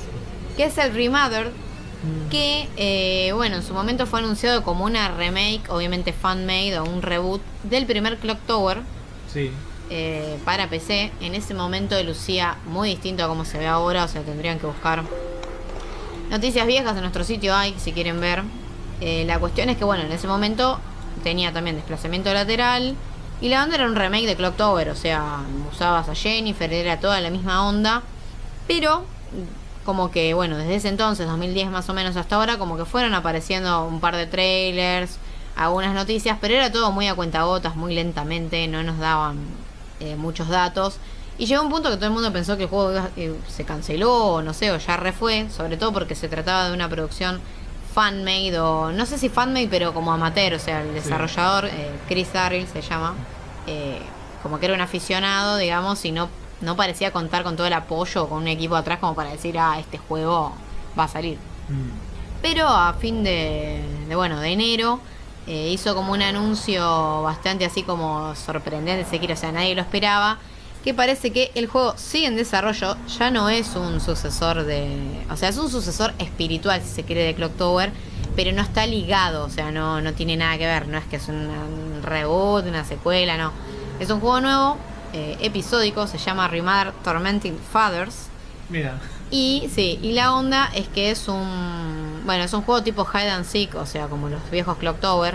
Tenemos un personaje que es bastante vulnerable y nos persigue otros que son asesinos o bastante maniáticos y desquiciados. Eh, de hecho, en los screens se ve medio, medio pervertido un personaje, no sé qué onda. Sí. Y la cuestión es que lo que a mí me, que bueno, me comentó Chris, que, que como que se contactó con nosotros, es que el juego, la onda es como un Alien Isolation en tercera persona, con una historia medio así como si se quiere triste o melancólica al estilo de Rule of Rose. O sea, él dijo que se inspiró en Alien Isolation, Rule of Rose y Clock Tower para hacerlo. Y lo que él busca es que sea un survival horror, si bien obviamente moderno en el estilo, pero quiere que sea tercera persona porque como que el tipo ya está bastante cansado de la onda primera persona y no quiere que se lo compare ni con Aulas, ni con Amnesia, ni con Slender. No quiere ser un clon de nada, básicamente, más allá de que obviamente está inspirado en eh, Clock Tower, ¿no? Y bueno, la historia nos, nos presenta una mujer que se llama Rosemary Reed, o sea, encarnamos a una mujer de 35 años, no es un personaje muy típico en la actualidad de los videojuegos, que, que bueno, es como que ella llega a, a una mansión así, muy, también muy clásica la onda, y en el lugar como que lo, lo espera, o sea, hay algo inesperado, no, no te cuentan mucho, digamos, y la mina termina ahí, las cosas no están bien, y bueno, parece que la termina persiguiendo un loco, no sé cómo es la onda. Pero se ven en los screenshots y en el trailer que va la mina corriendo y hay un viejo medio en bolas atrás. No sé. medio fuerte, ¿eh? Querrá que lo bañe o algo. ¿eh? Claro, no sé. Eh, pero bueno, este está desarrollado en Unreal Engine. Se nota, visualmente se ve muy copado. Y está planeado para PC y PlayStation 4. Y este primer episodio eh, llegaría este mismo año. Bien. La verdad, Ojalá. Sí, ojalá. Ojalá. ojalá. porque ya la verdad, de hecho, hay gente bastante enojada, si se quiere, con, con este juego, porque la verdad que tanto, tanto esperar, tanto humo, como que la gente se cansa. Sí, sí. Eh, lo que se nota igual es que ahora sí hay un equipo profesional atrás. O sea, parece que el juego va a salir, no, no parece un juego fan-made que nos van a hacer esperar 10 años y nunca sale. Ahora tiene mucha pinta. eh, así que bueno, no sé, lo, lo esperaremos. Obviamente, otro para esperar. La verdad están saliendo un montón de juegos para esperar este Sí. No, aparte buenísimo que sea en tercera persona. Eso Sí. me gustó porque ya le da... ah, hubo un juego que salió el año pasado entre toda la marea de juegos en primera persona en terror que... mm, ¿Te acordás el nombre este que tenía una ambientación medio nórdica? Que manejábamos una chica que iba buscando Ah, a la sí, True the hija. El Sí, True the Wood, sí. ese Ah. juego. Sí, a mí ese juego me gustó bastante. Lo que me dio, me dio bronca la optimización, porque realmente se nota que lo hizo un equipo que no, no tiene mucha experiencia en lo técnico. Y el voice acting es horrible, o sea, en inglés y en nórdico es asqueroso, en noruego. Eh, es como que yo sentí que los personajes, o sea, es un juego muy emocional en la historia, en lo que va pasando, porque es una. Es medio fuerte el juego, o sea, lo empezás a jugar, sos una mujer, eh, estás aislado como en una cabaña con tu hijo. eh, la onda es que estás ahí porque como que ella es arquitecta, algo así, no te explica muy bien, tiene el tablero de dibujo ahí, como que se aísla para hacer el laburo, así como para inspirarse, digamos.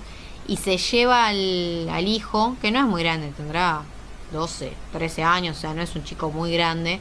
Eh, y como que te dan a entender que ella y el padre se divorciaron, el pibe está como medio a la deriva, pues está enojado con la madre porque dice que la madre duerme mucho, pues está deprimida y se aburre con la madre y quiere ver al padre, pero como todo ese drama te presentan y a la vez medio que te presentan los, los las opiniones de la madre, o sea, los pensamientos de la madre, que a mí me parecieron a la vez copados, pero a la vez medio fuertes para un videojuego, va, no es muy común.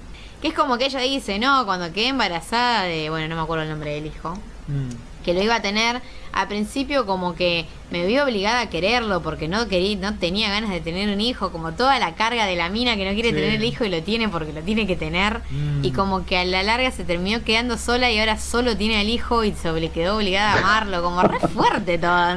Uy, O sea, Dios. todo ese drama emocional y encima después al hijo lo secuestran o se va o no sé qué. Claro. Está bueno planteamiento. Cosas que son, sí, pero que son normales en la vida, pero que no son normales de ver en un juego. la. Claro, por eso. Eso a mí me re gustó. O sea, plantea algo que es re de la vida, Sí. pero nunca lo ves y menos con un personaje femenino. No, seguro, faltó que, que dijera, no sé, menos mal que no lo aborté, visto alguna cosa con el estilo. pasá, faltó de que mencionen el aborto, ¿no? Claro. Sí, sí, tal cual. Eh, pero está bueno, lo que tiene es que, claro, todo esto, o sea, es medio bajón cómo te llega porque el voice acting es medio trucho, o sea, poco sensible, no sé, como que no son actores muy copados. Entonces como que vos sentís que, ah, qué bueno este juego, es re emocional, pero no te llega como te tendría que llegar. Pero... me- Vos decís me- eso porque, mira, la verdad, decís eso porque no estás acostumbrada a lo que era el voice acting de los videojuegos en los 90. No, sí, o sea... Si no, la verdad que considerarías que esto era digno del Oscar, más o menos. No, no, pero, o sea, no porque he jugado, o sea, he jugado juegos de los 90 y de última, sí, a ver, se nota, pero ese es el tema, los juegos de los 90 muchos no trataban temas así, entonces si vos me vas a plantear un tema así, eh, es como, No, ese sí. es el tema. O tenían, Tenían sí, o más actuaciones más- de voz de los desarrolladores mismos, Sí, porque no había no, obvio. Qué sé yo, no es lo mismo escuchar por el Resident Evil 1 que te diga, ah, it's a monster, así re pedorro la primera Claro. vez que Jill ve un zombie. Ah, no, no, el, O sea, el es un voice acting del horrible. Es, es espantoso, sí. Claro. Resident Evil 1 particularmente es espantoso en guion y en voice acting, pero bueno, es un ¿Te juego del una trama ouch? básica. Entonces, Sí, sí. Qué sé yo, que cuando encuentran, qué sé yo, ves un cadáver y es como, ah, sí, retrucho, grito, ah, pero bueno, no sé, te reís. Esto es un juego. Este es un juego que la verdad vos escuchás los pensamientos de la madre y decís, ay, qué fuerte. Y, y- y- y la mina los expresa como, no sé, como si, Deme un kilo de pan. Claro, dame un kilo de pan y te está hablando de mm, por qué no aborté a este pibe. Básicamente. Pero bueno, eh, sí, la verdad que el Remoder eh, está bueno que sea en tercera persona y el Through the Woods también eh, creo que se destacó más allá de la historia. Que nadie habló mucho igual de- del juego porque fue medio tapado, pero que sea en tercera persona a mí me, me gustó. El ambiente también está bueno, que era en un bosque así nórdico. Copado. Sí, sí. Pero bueno, creo que con esto podemos cerrar el bloque. Sí. Sí, Pero sí. Fue un bloque bastante largo. cargado de noticias, aparte, Sí. muchas opiniones, muchos comentarios. Sí, mucho comentario. Y no sé cómo, cómo estamos a nivel musical para el Ah, corte. Bueno, bueno, bueno. Charán, acá, charán. acá hoy, hoy, no, hoy vamos a traer música de, de una banda muy conocida ya por todos, que escuchan siempre algún tema al principio y al final, que son por supuesto el que da la intro y outro al podcast. Pero bueno, en esta ocasión vamos eh, con gran orgullo porque al ser parte de esto, bueno, me sinceramente me, me- produce esa, esa alegría cada vez que escucho la música. Eh, les presento, bueno, eh, lo nuevo de Manchester y de nuestro nuevo EP llamado Memories. Y... Y bueno, creo que de acá a los cuatro podcasts que van a venir vamos a ir poniendo los, los temas nuevos que son, no son muchos, son cuatro. Así que en el día de hoy, no sé, a ver, vos, vos tío, ¿con qué, ¿con qué decís de empezar? Y la verdad, eh, pone Memories. Vamos, vamos con Memories. Bueno, vamos a Sí, escuchar entonces Memories de Manchester, de su nuevo EP Memories. Y les recuerdo que si le gusta... Esa era la idea. El, Claro. nombre, el, el tema que da nombre al, al EP. Tal Por cual. eso es el primero. Eh, entonces, bueno, con esto quería decirles que si les gusta, por supuesto, lo que, lo que están a punto de escuchar y quieren escuchar más material de la banda, pueden buscarnos en Facebook como Manchester LP, también en Spotify como Manchester LP, en Bandcamp. Pueden pasarse por el canal del tío, donde hay ahí todo un slide dedicado a la banda con videos en vivo y demás.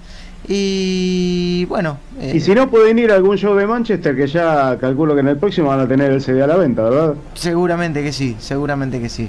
Este, así que estaría buenísimo. En, se viene una fecha muy copada ahí en The Cavern, así que ahí me gustaría que, Ahí que vamos a vayan, estar. que vayan todos. Bueno, gente, los dejamos. Que venga con- toda la gente de La Plata, ¿eh? No solo Manchester. Hay un pequeño reclamo ahí. Sí, sí, sí. Confirmado. Bueno, entonces los dejamos con la música de Manchester. Nos vemos en un ratito.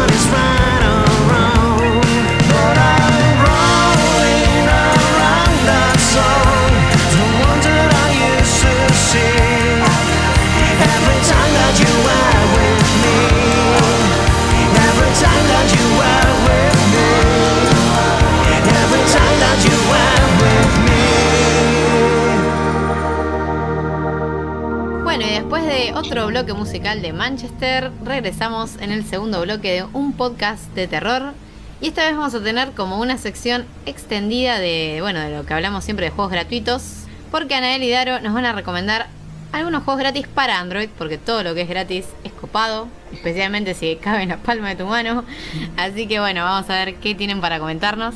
Dale, dale, arranco yo. Bueno, nada, este, con este motivo de que he estado así, digamos, sin PC y sin consola, ¿viste? Entonces, bueno, me agarré de, la Play Store, este, y bueno, nada, viendo ahí entre las diversas opciones que hay de juegos más o menos adictivos, más con la comunidad, este, encontré un par que estaban bastante buenos, este, y bueno, me acordé, el primero me hizo acordar mucho cuando hablaron de ¿Cómo se llama? This War of Mine. Que bueno, este juego que se llama eh, Lilia y la Sombra de la Guerra, o Light Lines, tiene un nombre así raro. Este tiene un ambiente así muy oscuro, es, es de plataformas, es un juego muy cortito y que básicamente somos el padre de la nena y tenemos que recorrer un sendero así, digamos, de Medio Oriente, esquivando balas, misiles, este, y tratando de zafar de una situación bastante fea, como lo que pasaba. Está basado en hechos reales.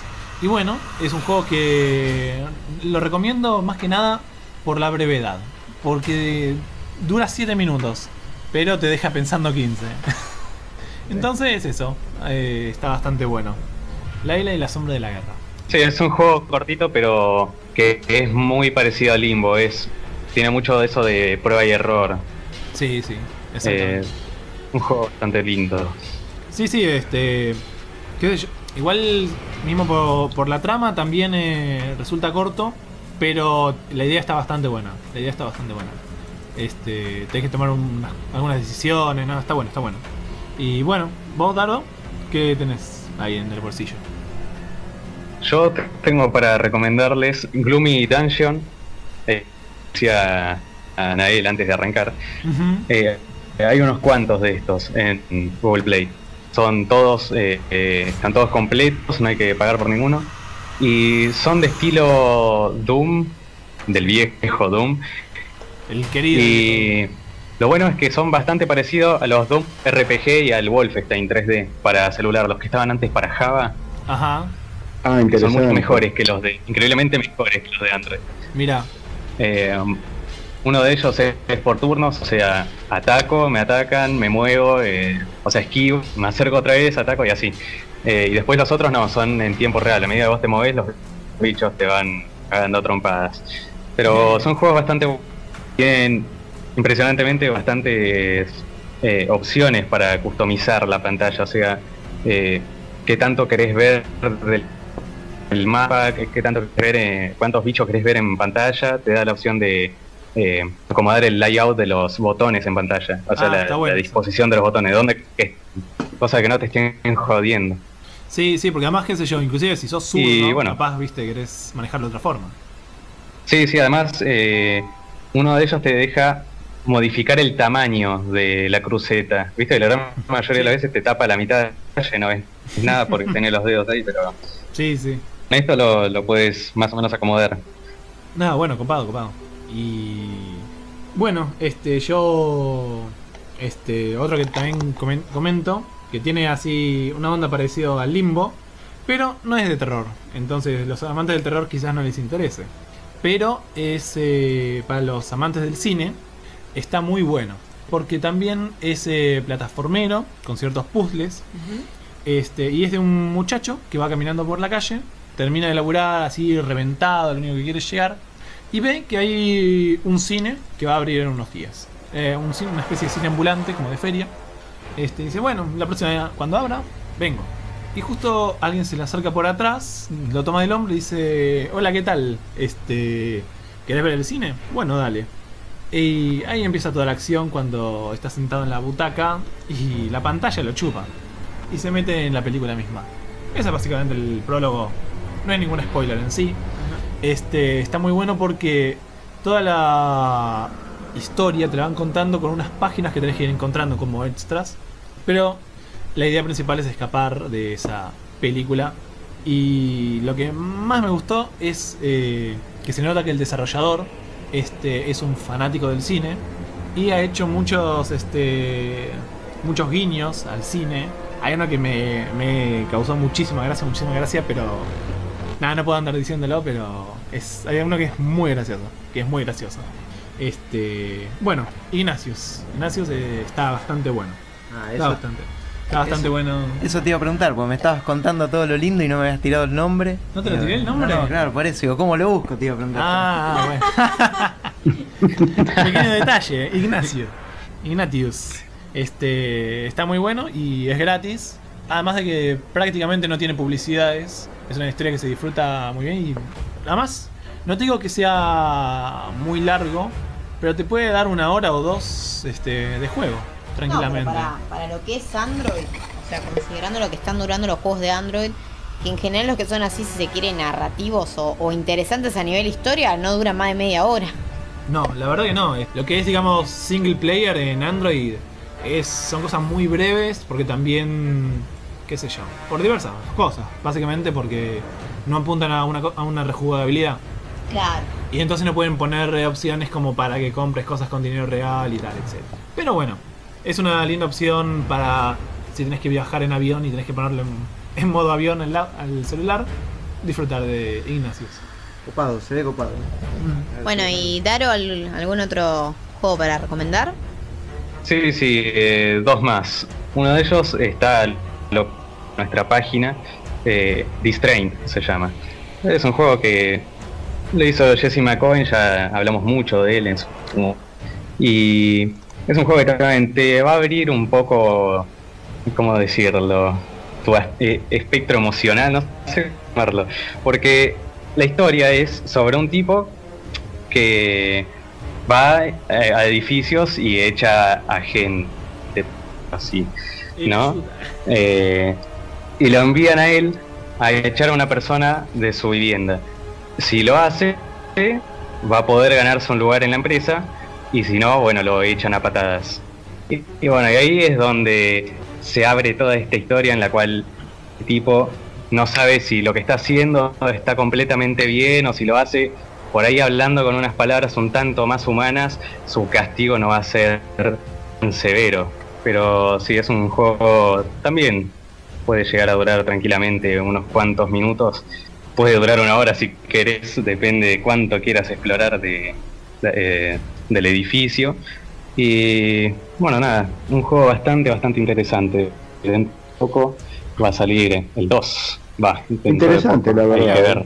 Mira, Eh, se ve que está, está adecuado, digamos, a lo que puede ser la realidad allá. Pues la verdad que acá se terminaría rapidísimo el juego. Vas a Sí. querer sacar a alguien que está intrusando una casa y te saca los tiros y ya está, se terminó el juego.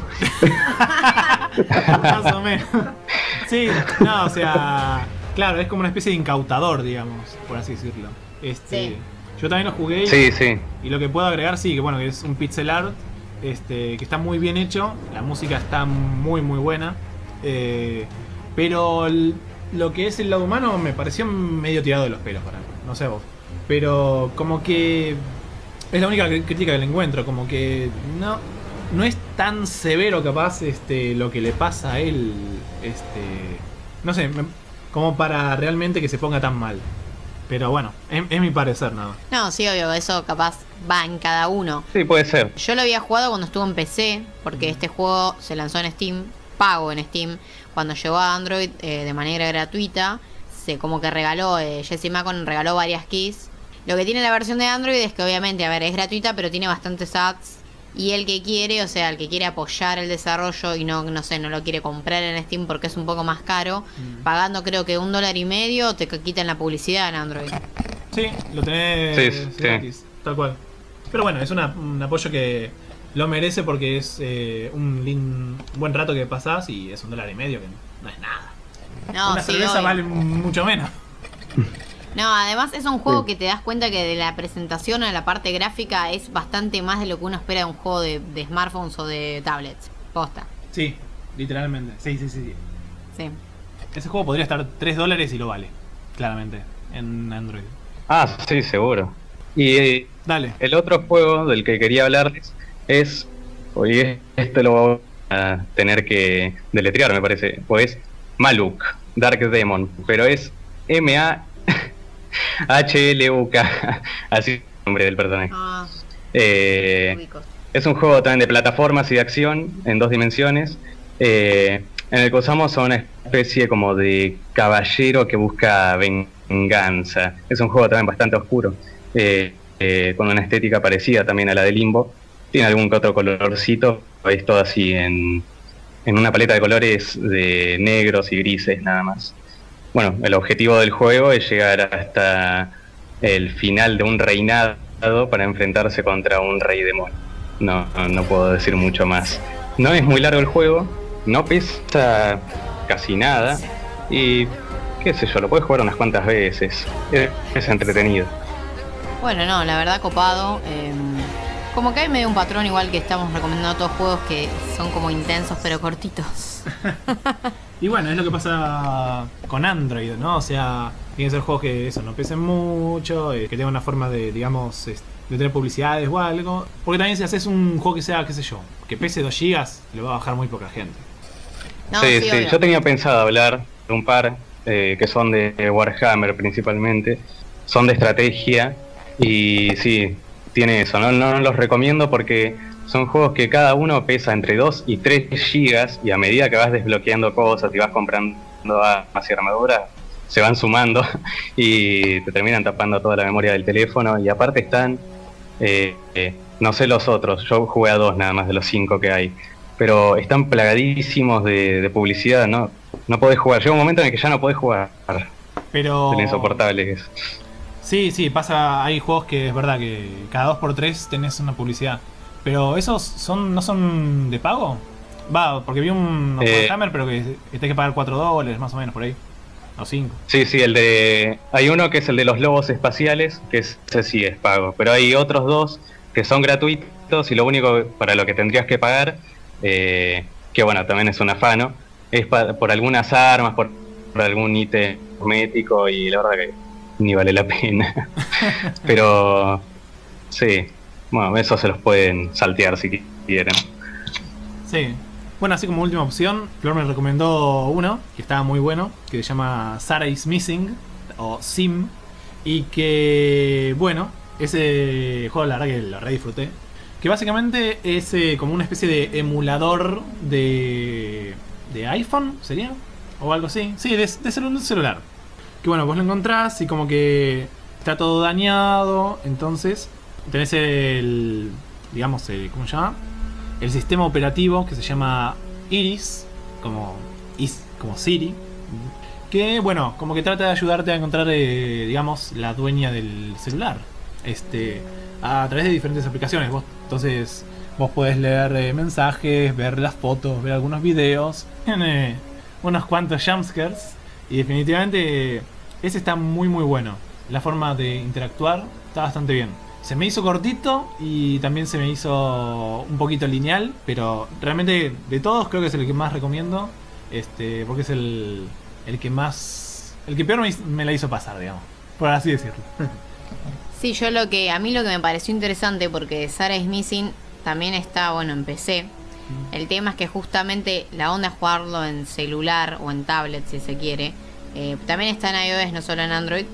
Porque la cuestión es que simula, o sea, la idea de que vos vayas por la calle y encuentres tirado un celular de alguien y que ese celular, más allá del, del pensamiento de, uh, me lo voy a quedar o, uh, voy a encontrar a la dueña, descubras que ahí hay archivos o videos o audios o como quieras verlo que tienen algo traumático. O sea, el Mm. juego, obviamente, cuando uno lo abre, es un simulador de interfaz de, de- de- de an- de iPhone, como Sí. él. Eh, y ahí está lo terrorífico, que es como empezás a ver videos o, o- o empezás a encontrar cosas y vos decís, che, esto no sé si tendría que haberme encontrado este teléfono. Como que rompe la cuarta pared o te mete a vos en esa situación de simulador. Sí, sí, sí. Además, no es necesariamente un spoiler, pero en un momento te llaman, vos realmente recibís una llamada y realmente te pone nervioso atender. Este, y eso está muy bueno. Y si cor- además si cortás, este, de pronto te vuelven a llamar al rato. Y es- eso Ah. está muy bueno porque el simulador está muy bien hecho. Sí, eh, a mí me hace acordar a uno que no sé si lo jugaron, que se llama... En Europa se llamaba In Memoriam, que está el 1 y el 2, y el único que llegó a Estados Unidos es el 2, que se llamó The Last Ritual, que es un juego en el que, o sea, es como que nosotros somos investigadores, vos lo instalás, te metes al juego lo abrís obviamente y es como una interfaz de computadora. O sea, como por ejemplo el más reciente que fue así, tipo el Hair Story, que muchos lo deben tener en la mente. Bueno, el. Hair Story también es esa onda. sí, sí. Pero lo que tenía el In Memoriam, eh, que era una onda más compleja, o sea, de hecho no sé cómo lo hicieron en el momento porque el juego tenía DRM y jugándolo craqueado uno lo podía, podía acceder a esto igual. La cuestión es que, bueno, vos entrabas al juego, o sea, lo instalabas, te pedía tu mail, que o sea, esto es tipo principios del 2000, o sea, era algo medio loco. Mm. Eh, y el juego nada, o sea, te empezaba a llegar a tu mail, te mandaba pistas, porque la cuestión es que lo que simulaba era como si ese DVD del juego, porque venía en DVD, eh, era como si vos ponele, no sé, estás investigando un caso y el asesino en la última escena del crimen te deja este DVD. Y vos entras y ves toda la interfaz, como si fueses el oficial que está investigando eso. Y hay una serie de puzzles, porque vos tenés que decodificar como un puzzle grande, que es como un puzzle maestro. Y te van llegando pistas al mail, o te llegan como mails de como si fuese tu supervisora que te dice, no sé, fíjate que averigüé esto. Y todas son páginas webs, que obviamente que hicieron los desarrolladores, o sea, no son páginas posta. Eh, y es como todo, como que te va armando todo un coso, claro. Si se quiere un transmedia o no sé, un. Algo aparte del juego, Sí. ¿entendés? Y el Saris Missing hace esto también, o el Hair Story hace lo mismo. También. Más chico, y me hizo acordar mucho ese juego. Sí. La verdad me gusta mucho esa idea porque no hay muchos juegos que hagan eso. Y para el terror re juega hacer eso. Sí, sí, porque está muy buena la idea este, de que el videojuego salte a otros, a otros medios, ¿viste? Claro. A otras formas. Este, también hizo- me hiciste acordar un cachito también al, bueno, viejo y querido... Eh, ah, em, Las pastillas para la memoria. Sí, sí, sí, sí, sí. Mal. Este... I'm scared. Claro, bueno, el I'm Scared que terminó llegando a Steam. El I'm Scared es así también, por eso son juegos, hay varios juegos de terror en un momento cuando el movimiento indie como empezó a hacer un boom, si se quiere, empezaron a salir juegos de terror que se rompían la cuarta pared Mm. y el I'm Scared lo que tiene, no lo vamos a spoilear tanto, pero también se me te jode un toque con la computadora. Sí. Como el Sara Missing se apodera de tu celular, bueno, Sí. este hace básicamente eso. Eh, el I'm Scared tiene una versión en Steam, así hay una versión gratuita y una versión un poco más copada en Steam. Eh, pero sí, la verdad que yo también el Saris Missing es uno de los que más recomiendo de Android, me parece uno de los más eh, interesantes. Pero bueno, si no tienen ningún otro juego para recomendar, yo quiero mencionar uno que no es capaz terror en sí, pero que es bastante oscuro o turbio y que la verdad me pareció me pareció que tiene una propuesta que no es muy vista en mobile y no es muy vista en general en videojuegos, que se llama Missing, o sea, no es Ares Missing, esto es Missing, lo encuentran así. Eh, y es un juego en el que sos, eh, es un juego indio, o sea, de la India. Eh, sos una mujer que está cautiva por lo que es la trata de blancas. O sea, en la India es como re común, digamos, la trata de personas en general y la trata de, bueno, la prostitución, la trata de blancas. Y sos una mujer que está cautiva, digamos, y como que tiene la... Claro, exactamente acá, bueno, Anael lo encontró al toque buscando Missing, así que no van a tener ningún problema si se meten al Play Store. Mm. También está en iOS este juego. Y creo que ahí va a haber una versión para PC o no sé si no hay una demo en PC. Estoy segunda, estoy segura que, que bueno, que en iPhone y en Android está. La cuestión es que bueno, es tipo un juego de rol, no es muy largo tampoco, durará 20 minutos, media hora, como bueno, todos los juegos que estamos recomendando.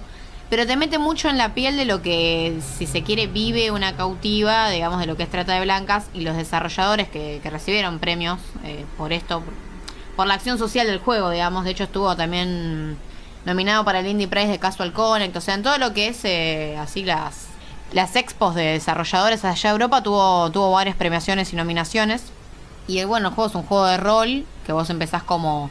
Ves un poco cómo vive la- las, las chicas así, en, las- en esto de la trata de blancas, y la idea es que te escapes. O sea, esa es la onda del objetivo del juego.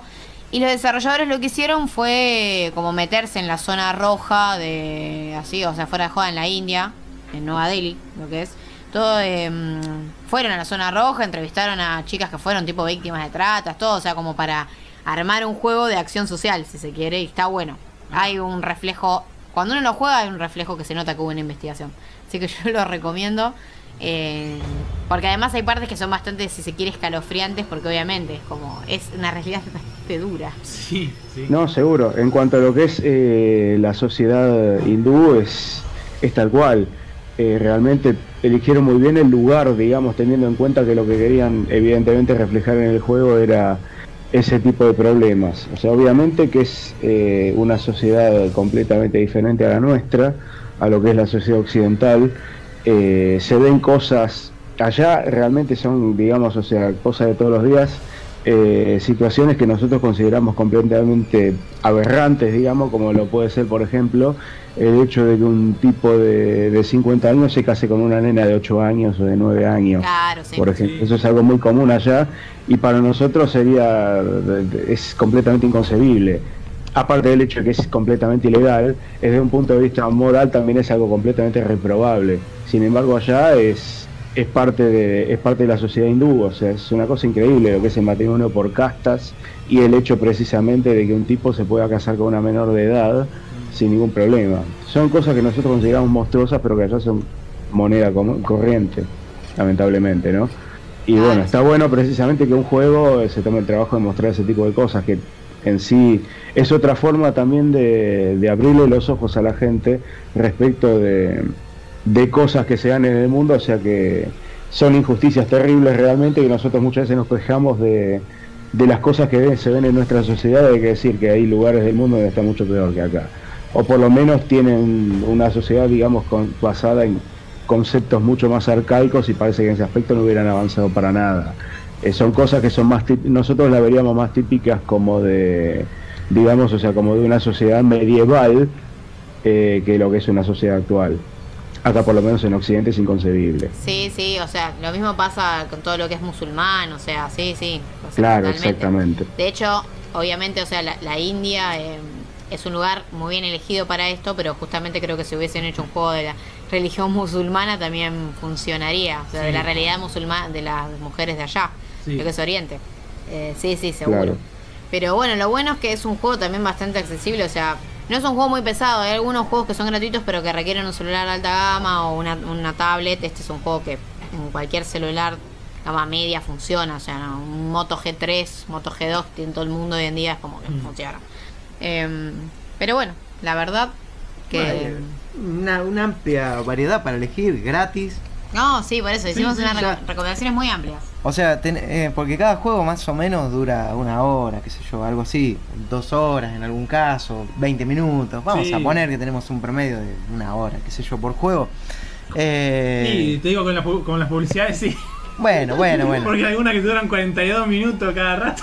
Bueno, pues vamos a decir que tenemos una hora y ideal para el colectivo cuando vas a laburar, que a veces tenés, viste, media hora de viaje, una hora de viaje, qué sé Sí, yo. sí. además que uno también se pierde en la store. Te perdés muy fácilmente porque hay miles, miles y miles de juegos. Sí, sí, hay. Indudablemente hay muchísima oferta. Muchísima oferta y mucho para disfrutar. Pero bueno, creo que esto es. Hay mucha basura también, ¿eh? Sí. Exactamente, por eso te perdés. Particularmente Sobre la de todo. Android hay de todo, o sea, la de Android es, Uf. yo creo que es, sí, in- Ah. imbuceable, Sí, o es, sea, es un es un zoológico, sí, olvídate. Sí, sí. Plagio ti plagio. Tal cual, sí, sí, sí. Es como buscar comida en un basural, ¿viste? Hasta que encontrás algo decente. Bueno, pero ya lo dijo. Yo diría que en un basural no vas a encontrar nada decente, pero bueno, eso es otro tema. No, no ¿Qué creas, no creas. Hay compañías que. Ah, bueno, listo, ya está. No, una hamburguesa de McDonald's te puedes encontrar la bolsa entera cuando la tiraron ahí, no sabés. No, ya sabemos que Anel va a ocupar los No basureros llega, para al, no cosas. llega al basural. Cuando sacan la, Tal cual, la bolsa de la cual, vereda, No llega al basural, tal cual. la, ataca, la atacan los, los- La verdad es que la atacan los homeless y olvídate, ya está. Y no, no, no es algo precisamente, no es algo que uno lo quiera decir con un tinte gracioso, digamos. No, no. Es lamentable, digamos, que, que se den ese tipo de cosas, pero bueno, es así. No, La no. verdad es que una bolsa de hamburguesa de McDonald's no llega al basural. No, no, o sea, totalmente. De hecho, no creo que haya comida consumible que llegue al basural porque justamente si hay personas que lamentablemente tienen que llegar a eso, no van a ir al basural. El basural es la quema. O sea, Sí, pero bueno, Eh. dejando el lado mm, eh, depresivo, vamos a meternos en las... que, creo que es otro lado depresivo esto. Bueno, pero- eso, pero esto es algo, o sea, es el depre... Sí, es un lado como oscuro del gaming donde nos vamos a meter. Pero nos vamos a reír mucho, creo yo, también, Sí. como sucedió en el programa pasado, cuando inauguramos esta sección, que se que llama. la va a presentar esta cortinita. Porque no solo de cosas buenas se compone el mundo del videojuego. SHD te trae la zona bizarra. Bueno, y ahora lo tenemos al tío Erwin, el experto en todo esto retro, que nos viene a hablar de un juego tipo que no vamos a poder creer, o sea, insólito, ridículo, que es Bikini Karate Babe. No sé qué tenés para contarnos, tío. Sí, bueno, para empezar les voy a decir que en sí, bueno, soy un experto, digamos, en todo lo que es retro, pero hay cosas retro muchísimo más lindas que esta de la que les voy a bueno, hablar ahora. pero esta sección amerita hablar de este tipo de Sí, juegos. sí, así es. Este, Bikini Karate Base, bueno, es un juego de 2002 creado por Creative Edge Studios, o sea, en sí es uno de los títulos más bizarros, pero lejos que me ha tocado ver. Es un juego que para esa época, para que se den una idea, estaba, digamos, o sea, la instalación era en, en cuatro en cuatro CDs y era realmente eh, una monstruosidad para lo que era. O sea, ocupaba más o menos, sí, eran cuatro CDs de, de 700 megas, digamos, eh, Sí, ocupaba 3 gigas y medio en el rígido, lo cual era una realmente descomprimido, lo cual era una monstruosidad para la época. Sí, para hacer un Sí, y en virtud de eso, uno decía, wow, lo que deben ser los gráficos de este juego que voy a ver. Y la verdad que vos lo ponías y decías, no, no puede ser, son unos hijos de mil. La verdad que realmente era impresionante, o sea, lo burdo, lo tosco que era ese juego. Estamos hablando de un juego de lucha que tenía un estilo, digamos, o sea, una estética eh, estilo Pit Fighter, para que se den una idea. Una porquería atómica. Digamos que era el Mortal Kombat de los pobres, o sea, para que se den una idea. Ah, Eh, era, era un juego en sí en el cual eh, eh, lo que se había hecho era digitalizar los movimientos de un grupo de chicas ligeras de ropa, por eso el nombre Bikini Karate Babes. Este, era- eran todas chicas que habían jun- juntado que, bueno, les habrán dado dos mangos a cada una, les capturaron los movimientos y con eso agregándole un poquito, no sé, de After Effects o vayan a saber la porquería que usaron en esa época en la programación, les agregaron algunos efectitos, digamos, y crearon un juego de lucha.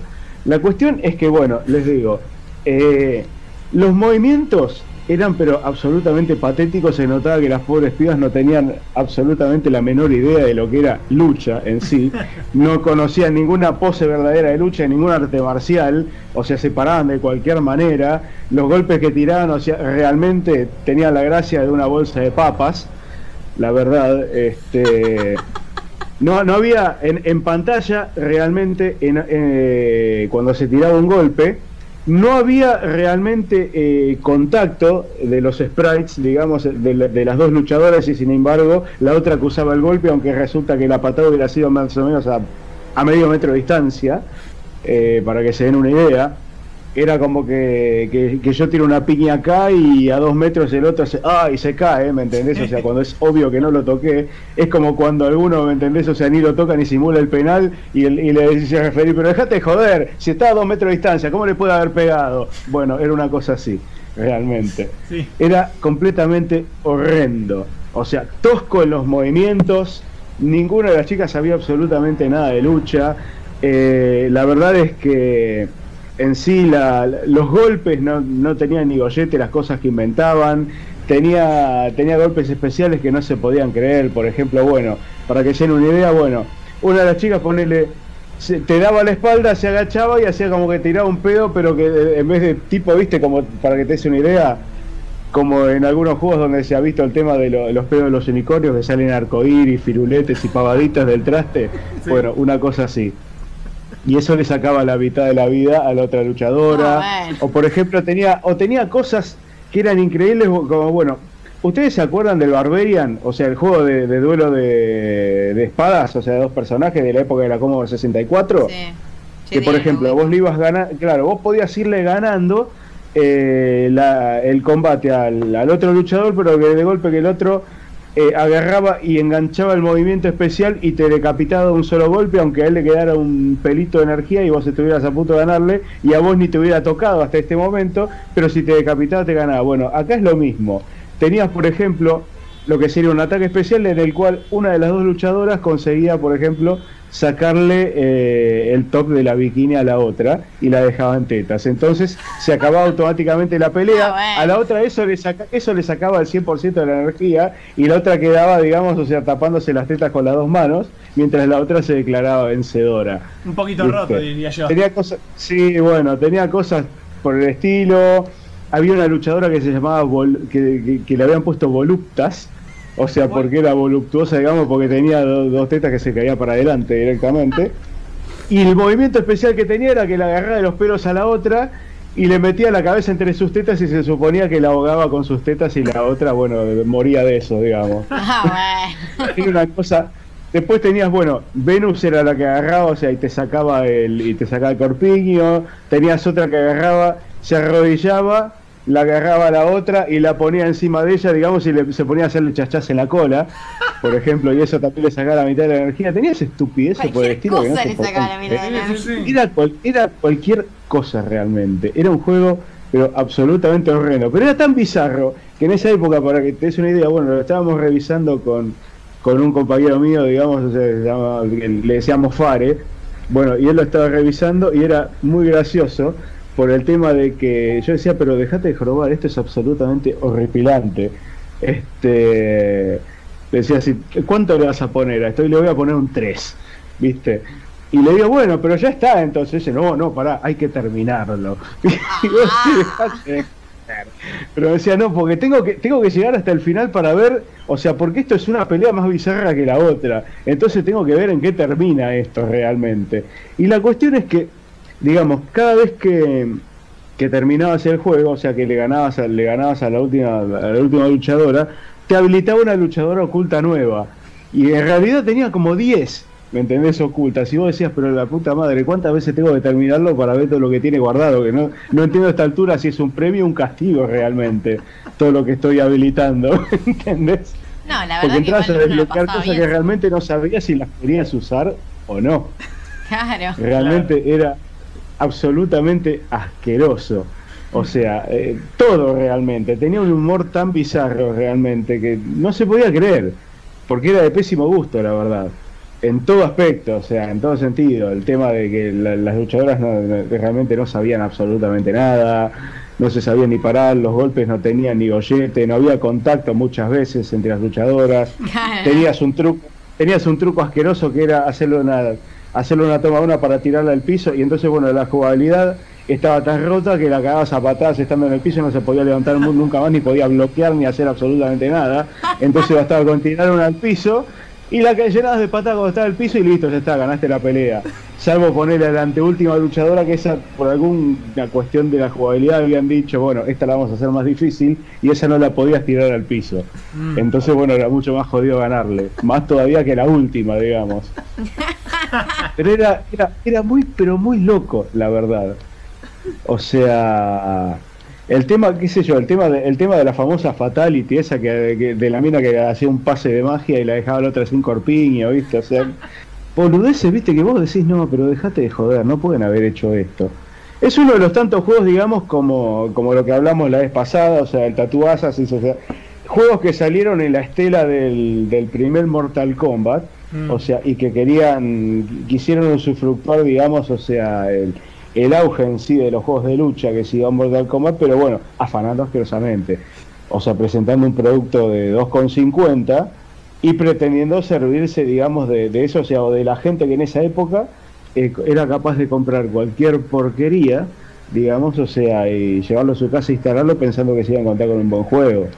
Hoy día esas cosas no se dan más. O sea, no se dan más por una cuestión de que, bueno, ahora, gracias a la prensa especializada y al hecho de que existe, de que está tan popularizado, digamos, el tema de el tema de todos los portales, diga- o sea, de, de noticias, de gaming, qué sé yo, o sea, de, de revisión de juegos en internet, qué sé yo, o sea que realmente es imposible que hoy día eh, vos te lleves un juego pensando que es un buen juego, digamos, cuando realmente las opiniones que hay en internet son abismales. Es así. Cuando un juego, cuando un juego más o menos está ahí entre el bien y el mal, digamos que no sabés que es un juego más o menos, podés llegar a creértela que a lo mejor a vos te gusta, qué sé yo, pero cuando un juego es pésimo lo sabés, ya antes de ir a comprarlo. Entonces es imposible prácticamente que, que. Pero en esa época esas cosas pasaban.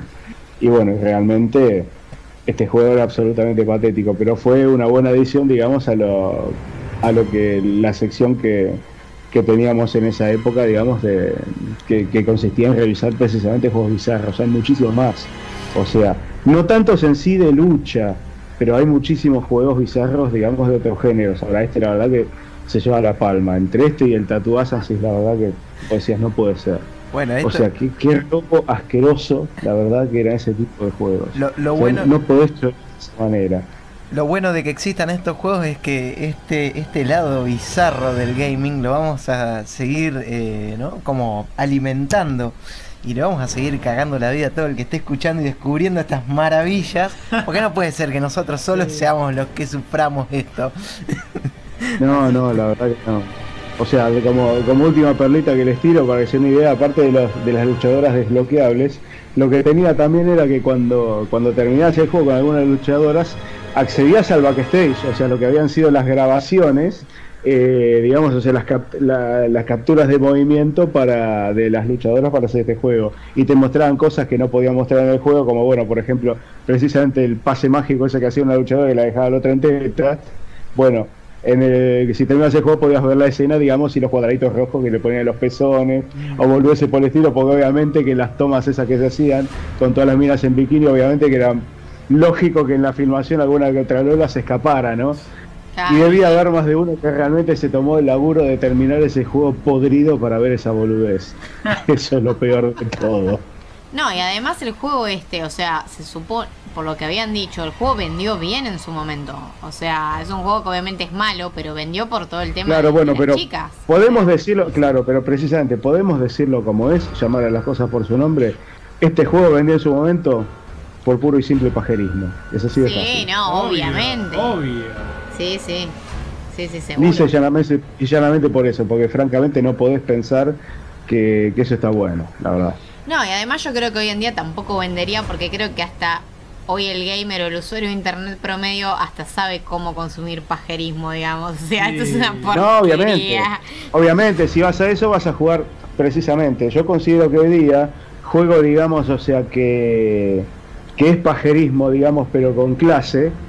Y bueno, la verdad que en, en todo lo que es, o sea, el universo otaku tenés más de un juego que vale mucho más la pena jugar que esto. O sea, por ejemplo, qué sé yo, este, para que te des una idea, o sea, te, de- de- digamos que te voy a probar mucho más, por ejemplo, que juegues, qué sé yo, un Dead or Alive Sí, o no, un Dead or Alive Beach Volleyball, por ejemplo, que que juegues esta porquería. Sí, sí. No, pero además porque esto estamos hablando de un juego que es malo, o sea, no, no- ese es el tema. Este, Sí. Es Claro, malo el juego, controles. Sí, en o no, obvio, qué sé yo. plantea. Yo te hablo de eso o te, de eso o te puedo decir, qué sé yo. ¿Te gusta el pajerismo? Bueno, qué sé yo, jugá Catherine, por ejemplo. Eh, es algo mucho más respetable. No, igual Catherine ¿entendés? es un juego genial sacando el pajarismo. Por eso mismo, ¿entendés? O sea, porque, Claro. seamos honestos, es pajerismo, pero con clase. Tiene atrás una buena jugabilidad, tiene una historia interesante, tiene un montón de detalles artísticos que están buenos. O sea, realmente no tiene nada que ver con esto. Esto no es solamente una cuestión de que, de, de que acá hay pajerismo, sino que es completamente chabacano, es mersa.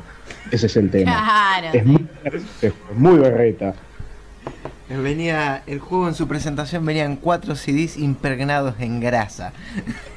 Qué horror. No, 3 gigas y pico, o sea, creo que O ni sea, el Diablo 2 pesaba Claro, eso. hoy día, hoy día aparte como de la, de la forma como ha cambiado la sociedad en los últimos 10 años, este es un juego que hoy día se consideraría, o sea, sexista, este que en sí, o sea, que, que cosifica a la mujer, o sea, un montón de cosas, ¿me entendés? Que lo harían políticamente incorrecto desde todo punto de vista. Un juego como este hoy día no podría salir a la venta.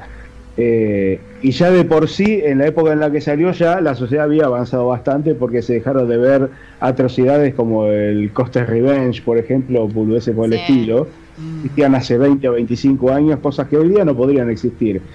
Y la verdad que bueno, ya a esta altura cosas como Bikini y Karate Babes tampoco. Es imposible que hoy día salga un juego como ese.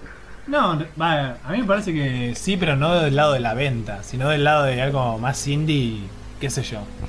No, sí, bueno, capaz un juego en Congregate, de Newgrounds, algún free, algún Claro. eso sí, pero hablando de un juego comercial de tres CDs, Con toda esta. Cuatro. Perdón, 4 sí, Cuatro. perdón, 3 gigas era. 3 gigas, o sea, con toda esta infraestructura atrás para ver minas que ni siquiera se pegan y se sacan el corpiño, no, o sea, todo bien, pero Claro. nadie, no. O sea, No, para esa época era increíble, te pedía placa de video de 8 megas y vos decís, pero dejate joder para esto. sí, Hoy, hoy día es nada una placa de video de 8 megas, ¿me entendés? O sea, estamos hablando que hoy en día lo lógico es tener una placa de video, no sé, con 2 gigas, ponele. Bueno, ya eso es una plaquita importante, digamos, o sea, pero bueno, pero en esa época era un montón. Sí, sí, sí, totalmente. O sea, Pero para bueno. eso, la verdad que no. Ya hemos dañado Ay, nuestra pará. neurona. Y hay, hay, un, hay un detalle que me, Sí. me había olvidado decirles. ¿Saben qué es lo peor de todo? No tenía soporte multiplayer. No. ¿Era single player? Sí, O sea, ni peleabas siquiera con- en la misma las, pantalla. eran- las oponentes eran manejadas por la inteligencia artificial y no pidas más.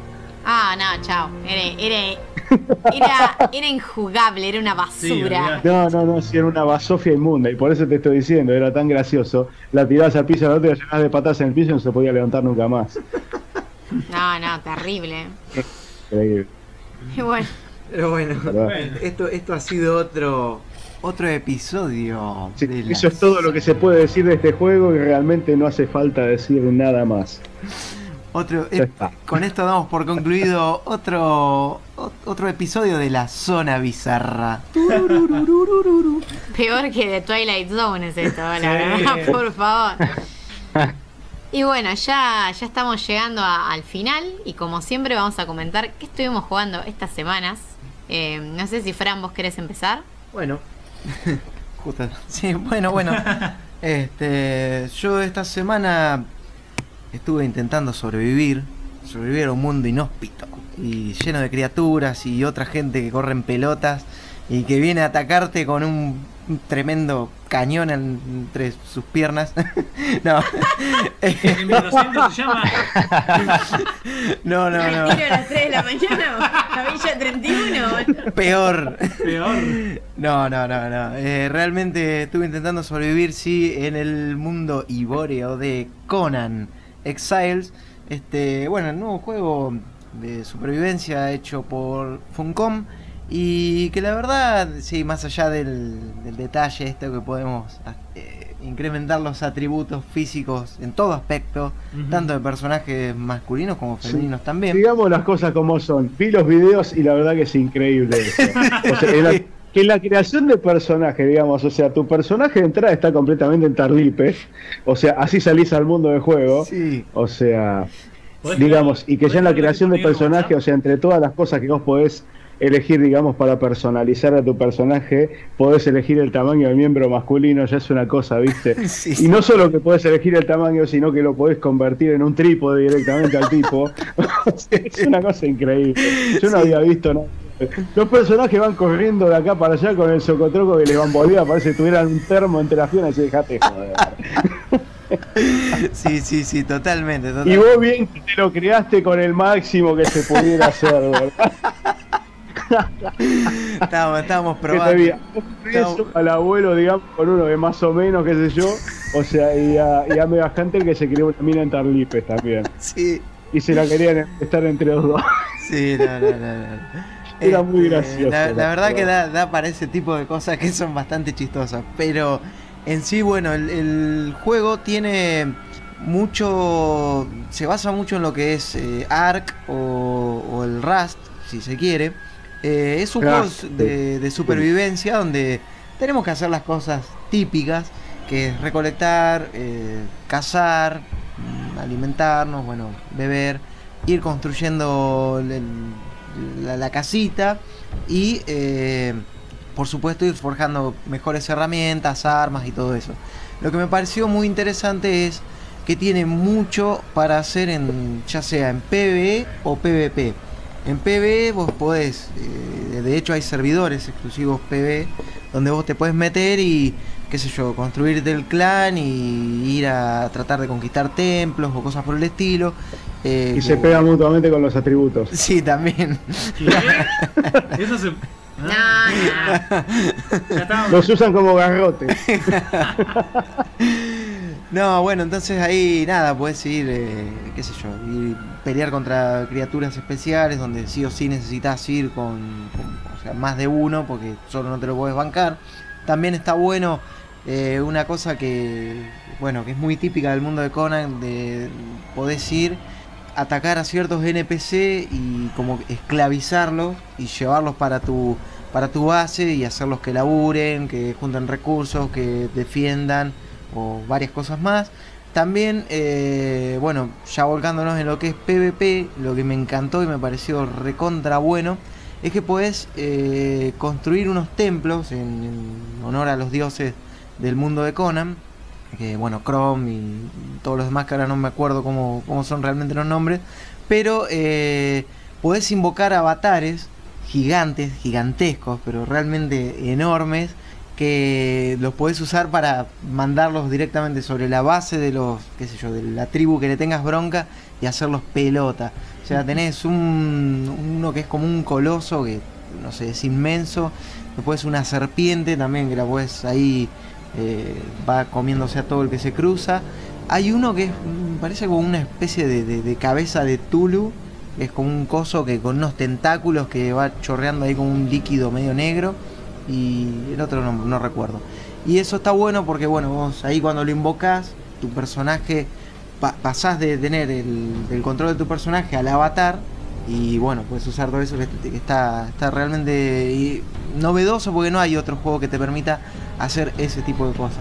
Eh, igual, bueno, ya cuando me ahonde un poco más en el mundo este, eh, voy a dar, voy a, voy a escribir la nota dando mis primeras impresiones del título, que bueno, cuando esté va a estar disponible en nuestro sitio web, por supuesto.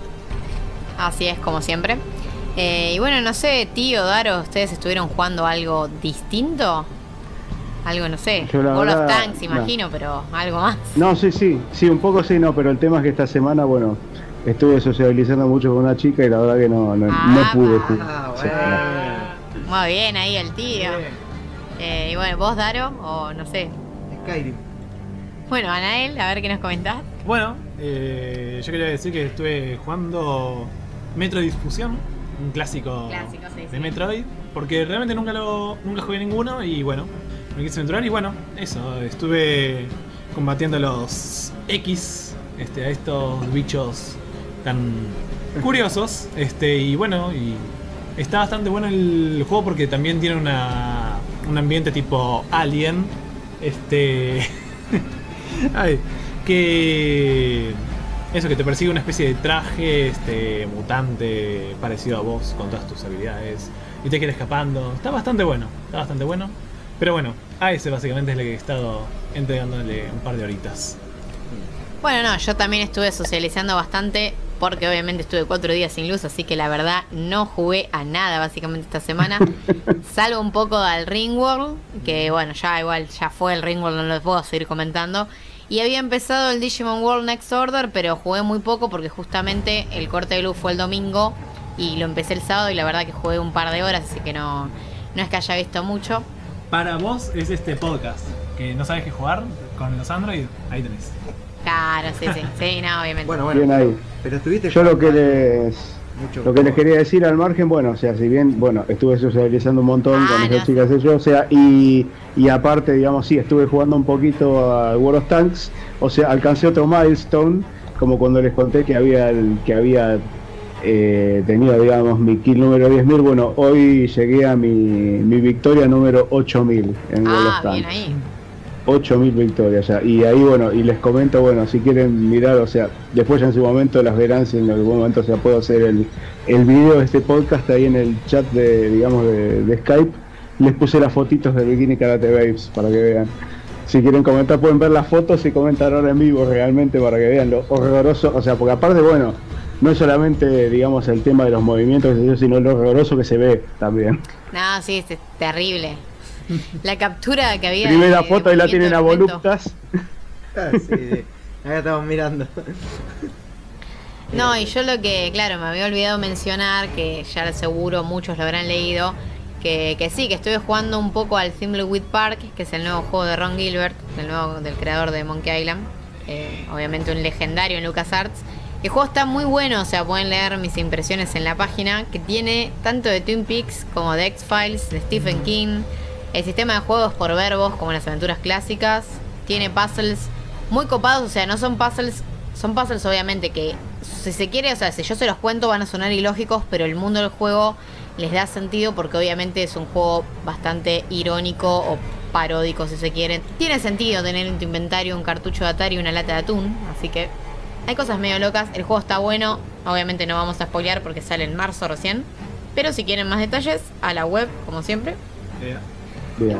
Y bueno, creo que ya, ya es hora de cerrar el programa, lamentablemente. y bueno, Pero bueno, lo importante es que podemos cerrar un programa más y esperar 15 días para tener un nuevo episodio de un podcast de terror, ¿no? con novedades de Resident Evil, obviamente. Obviamente. Y ya nos estamos acercando al programa 10. Esa- Se viene el Uh. especial Hay que hacer algún especial de de Twin Peaks, creo que habíamos dicho. Twin Peaks.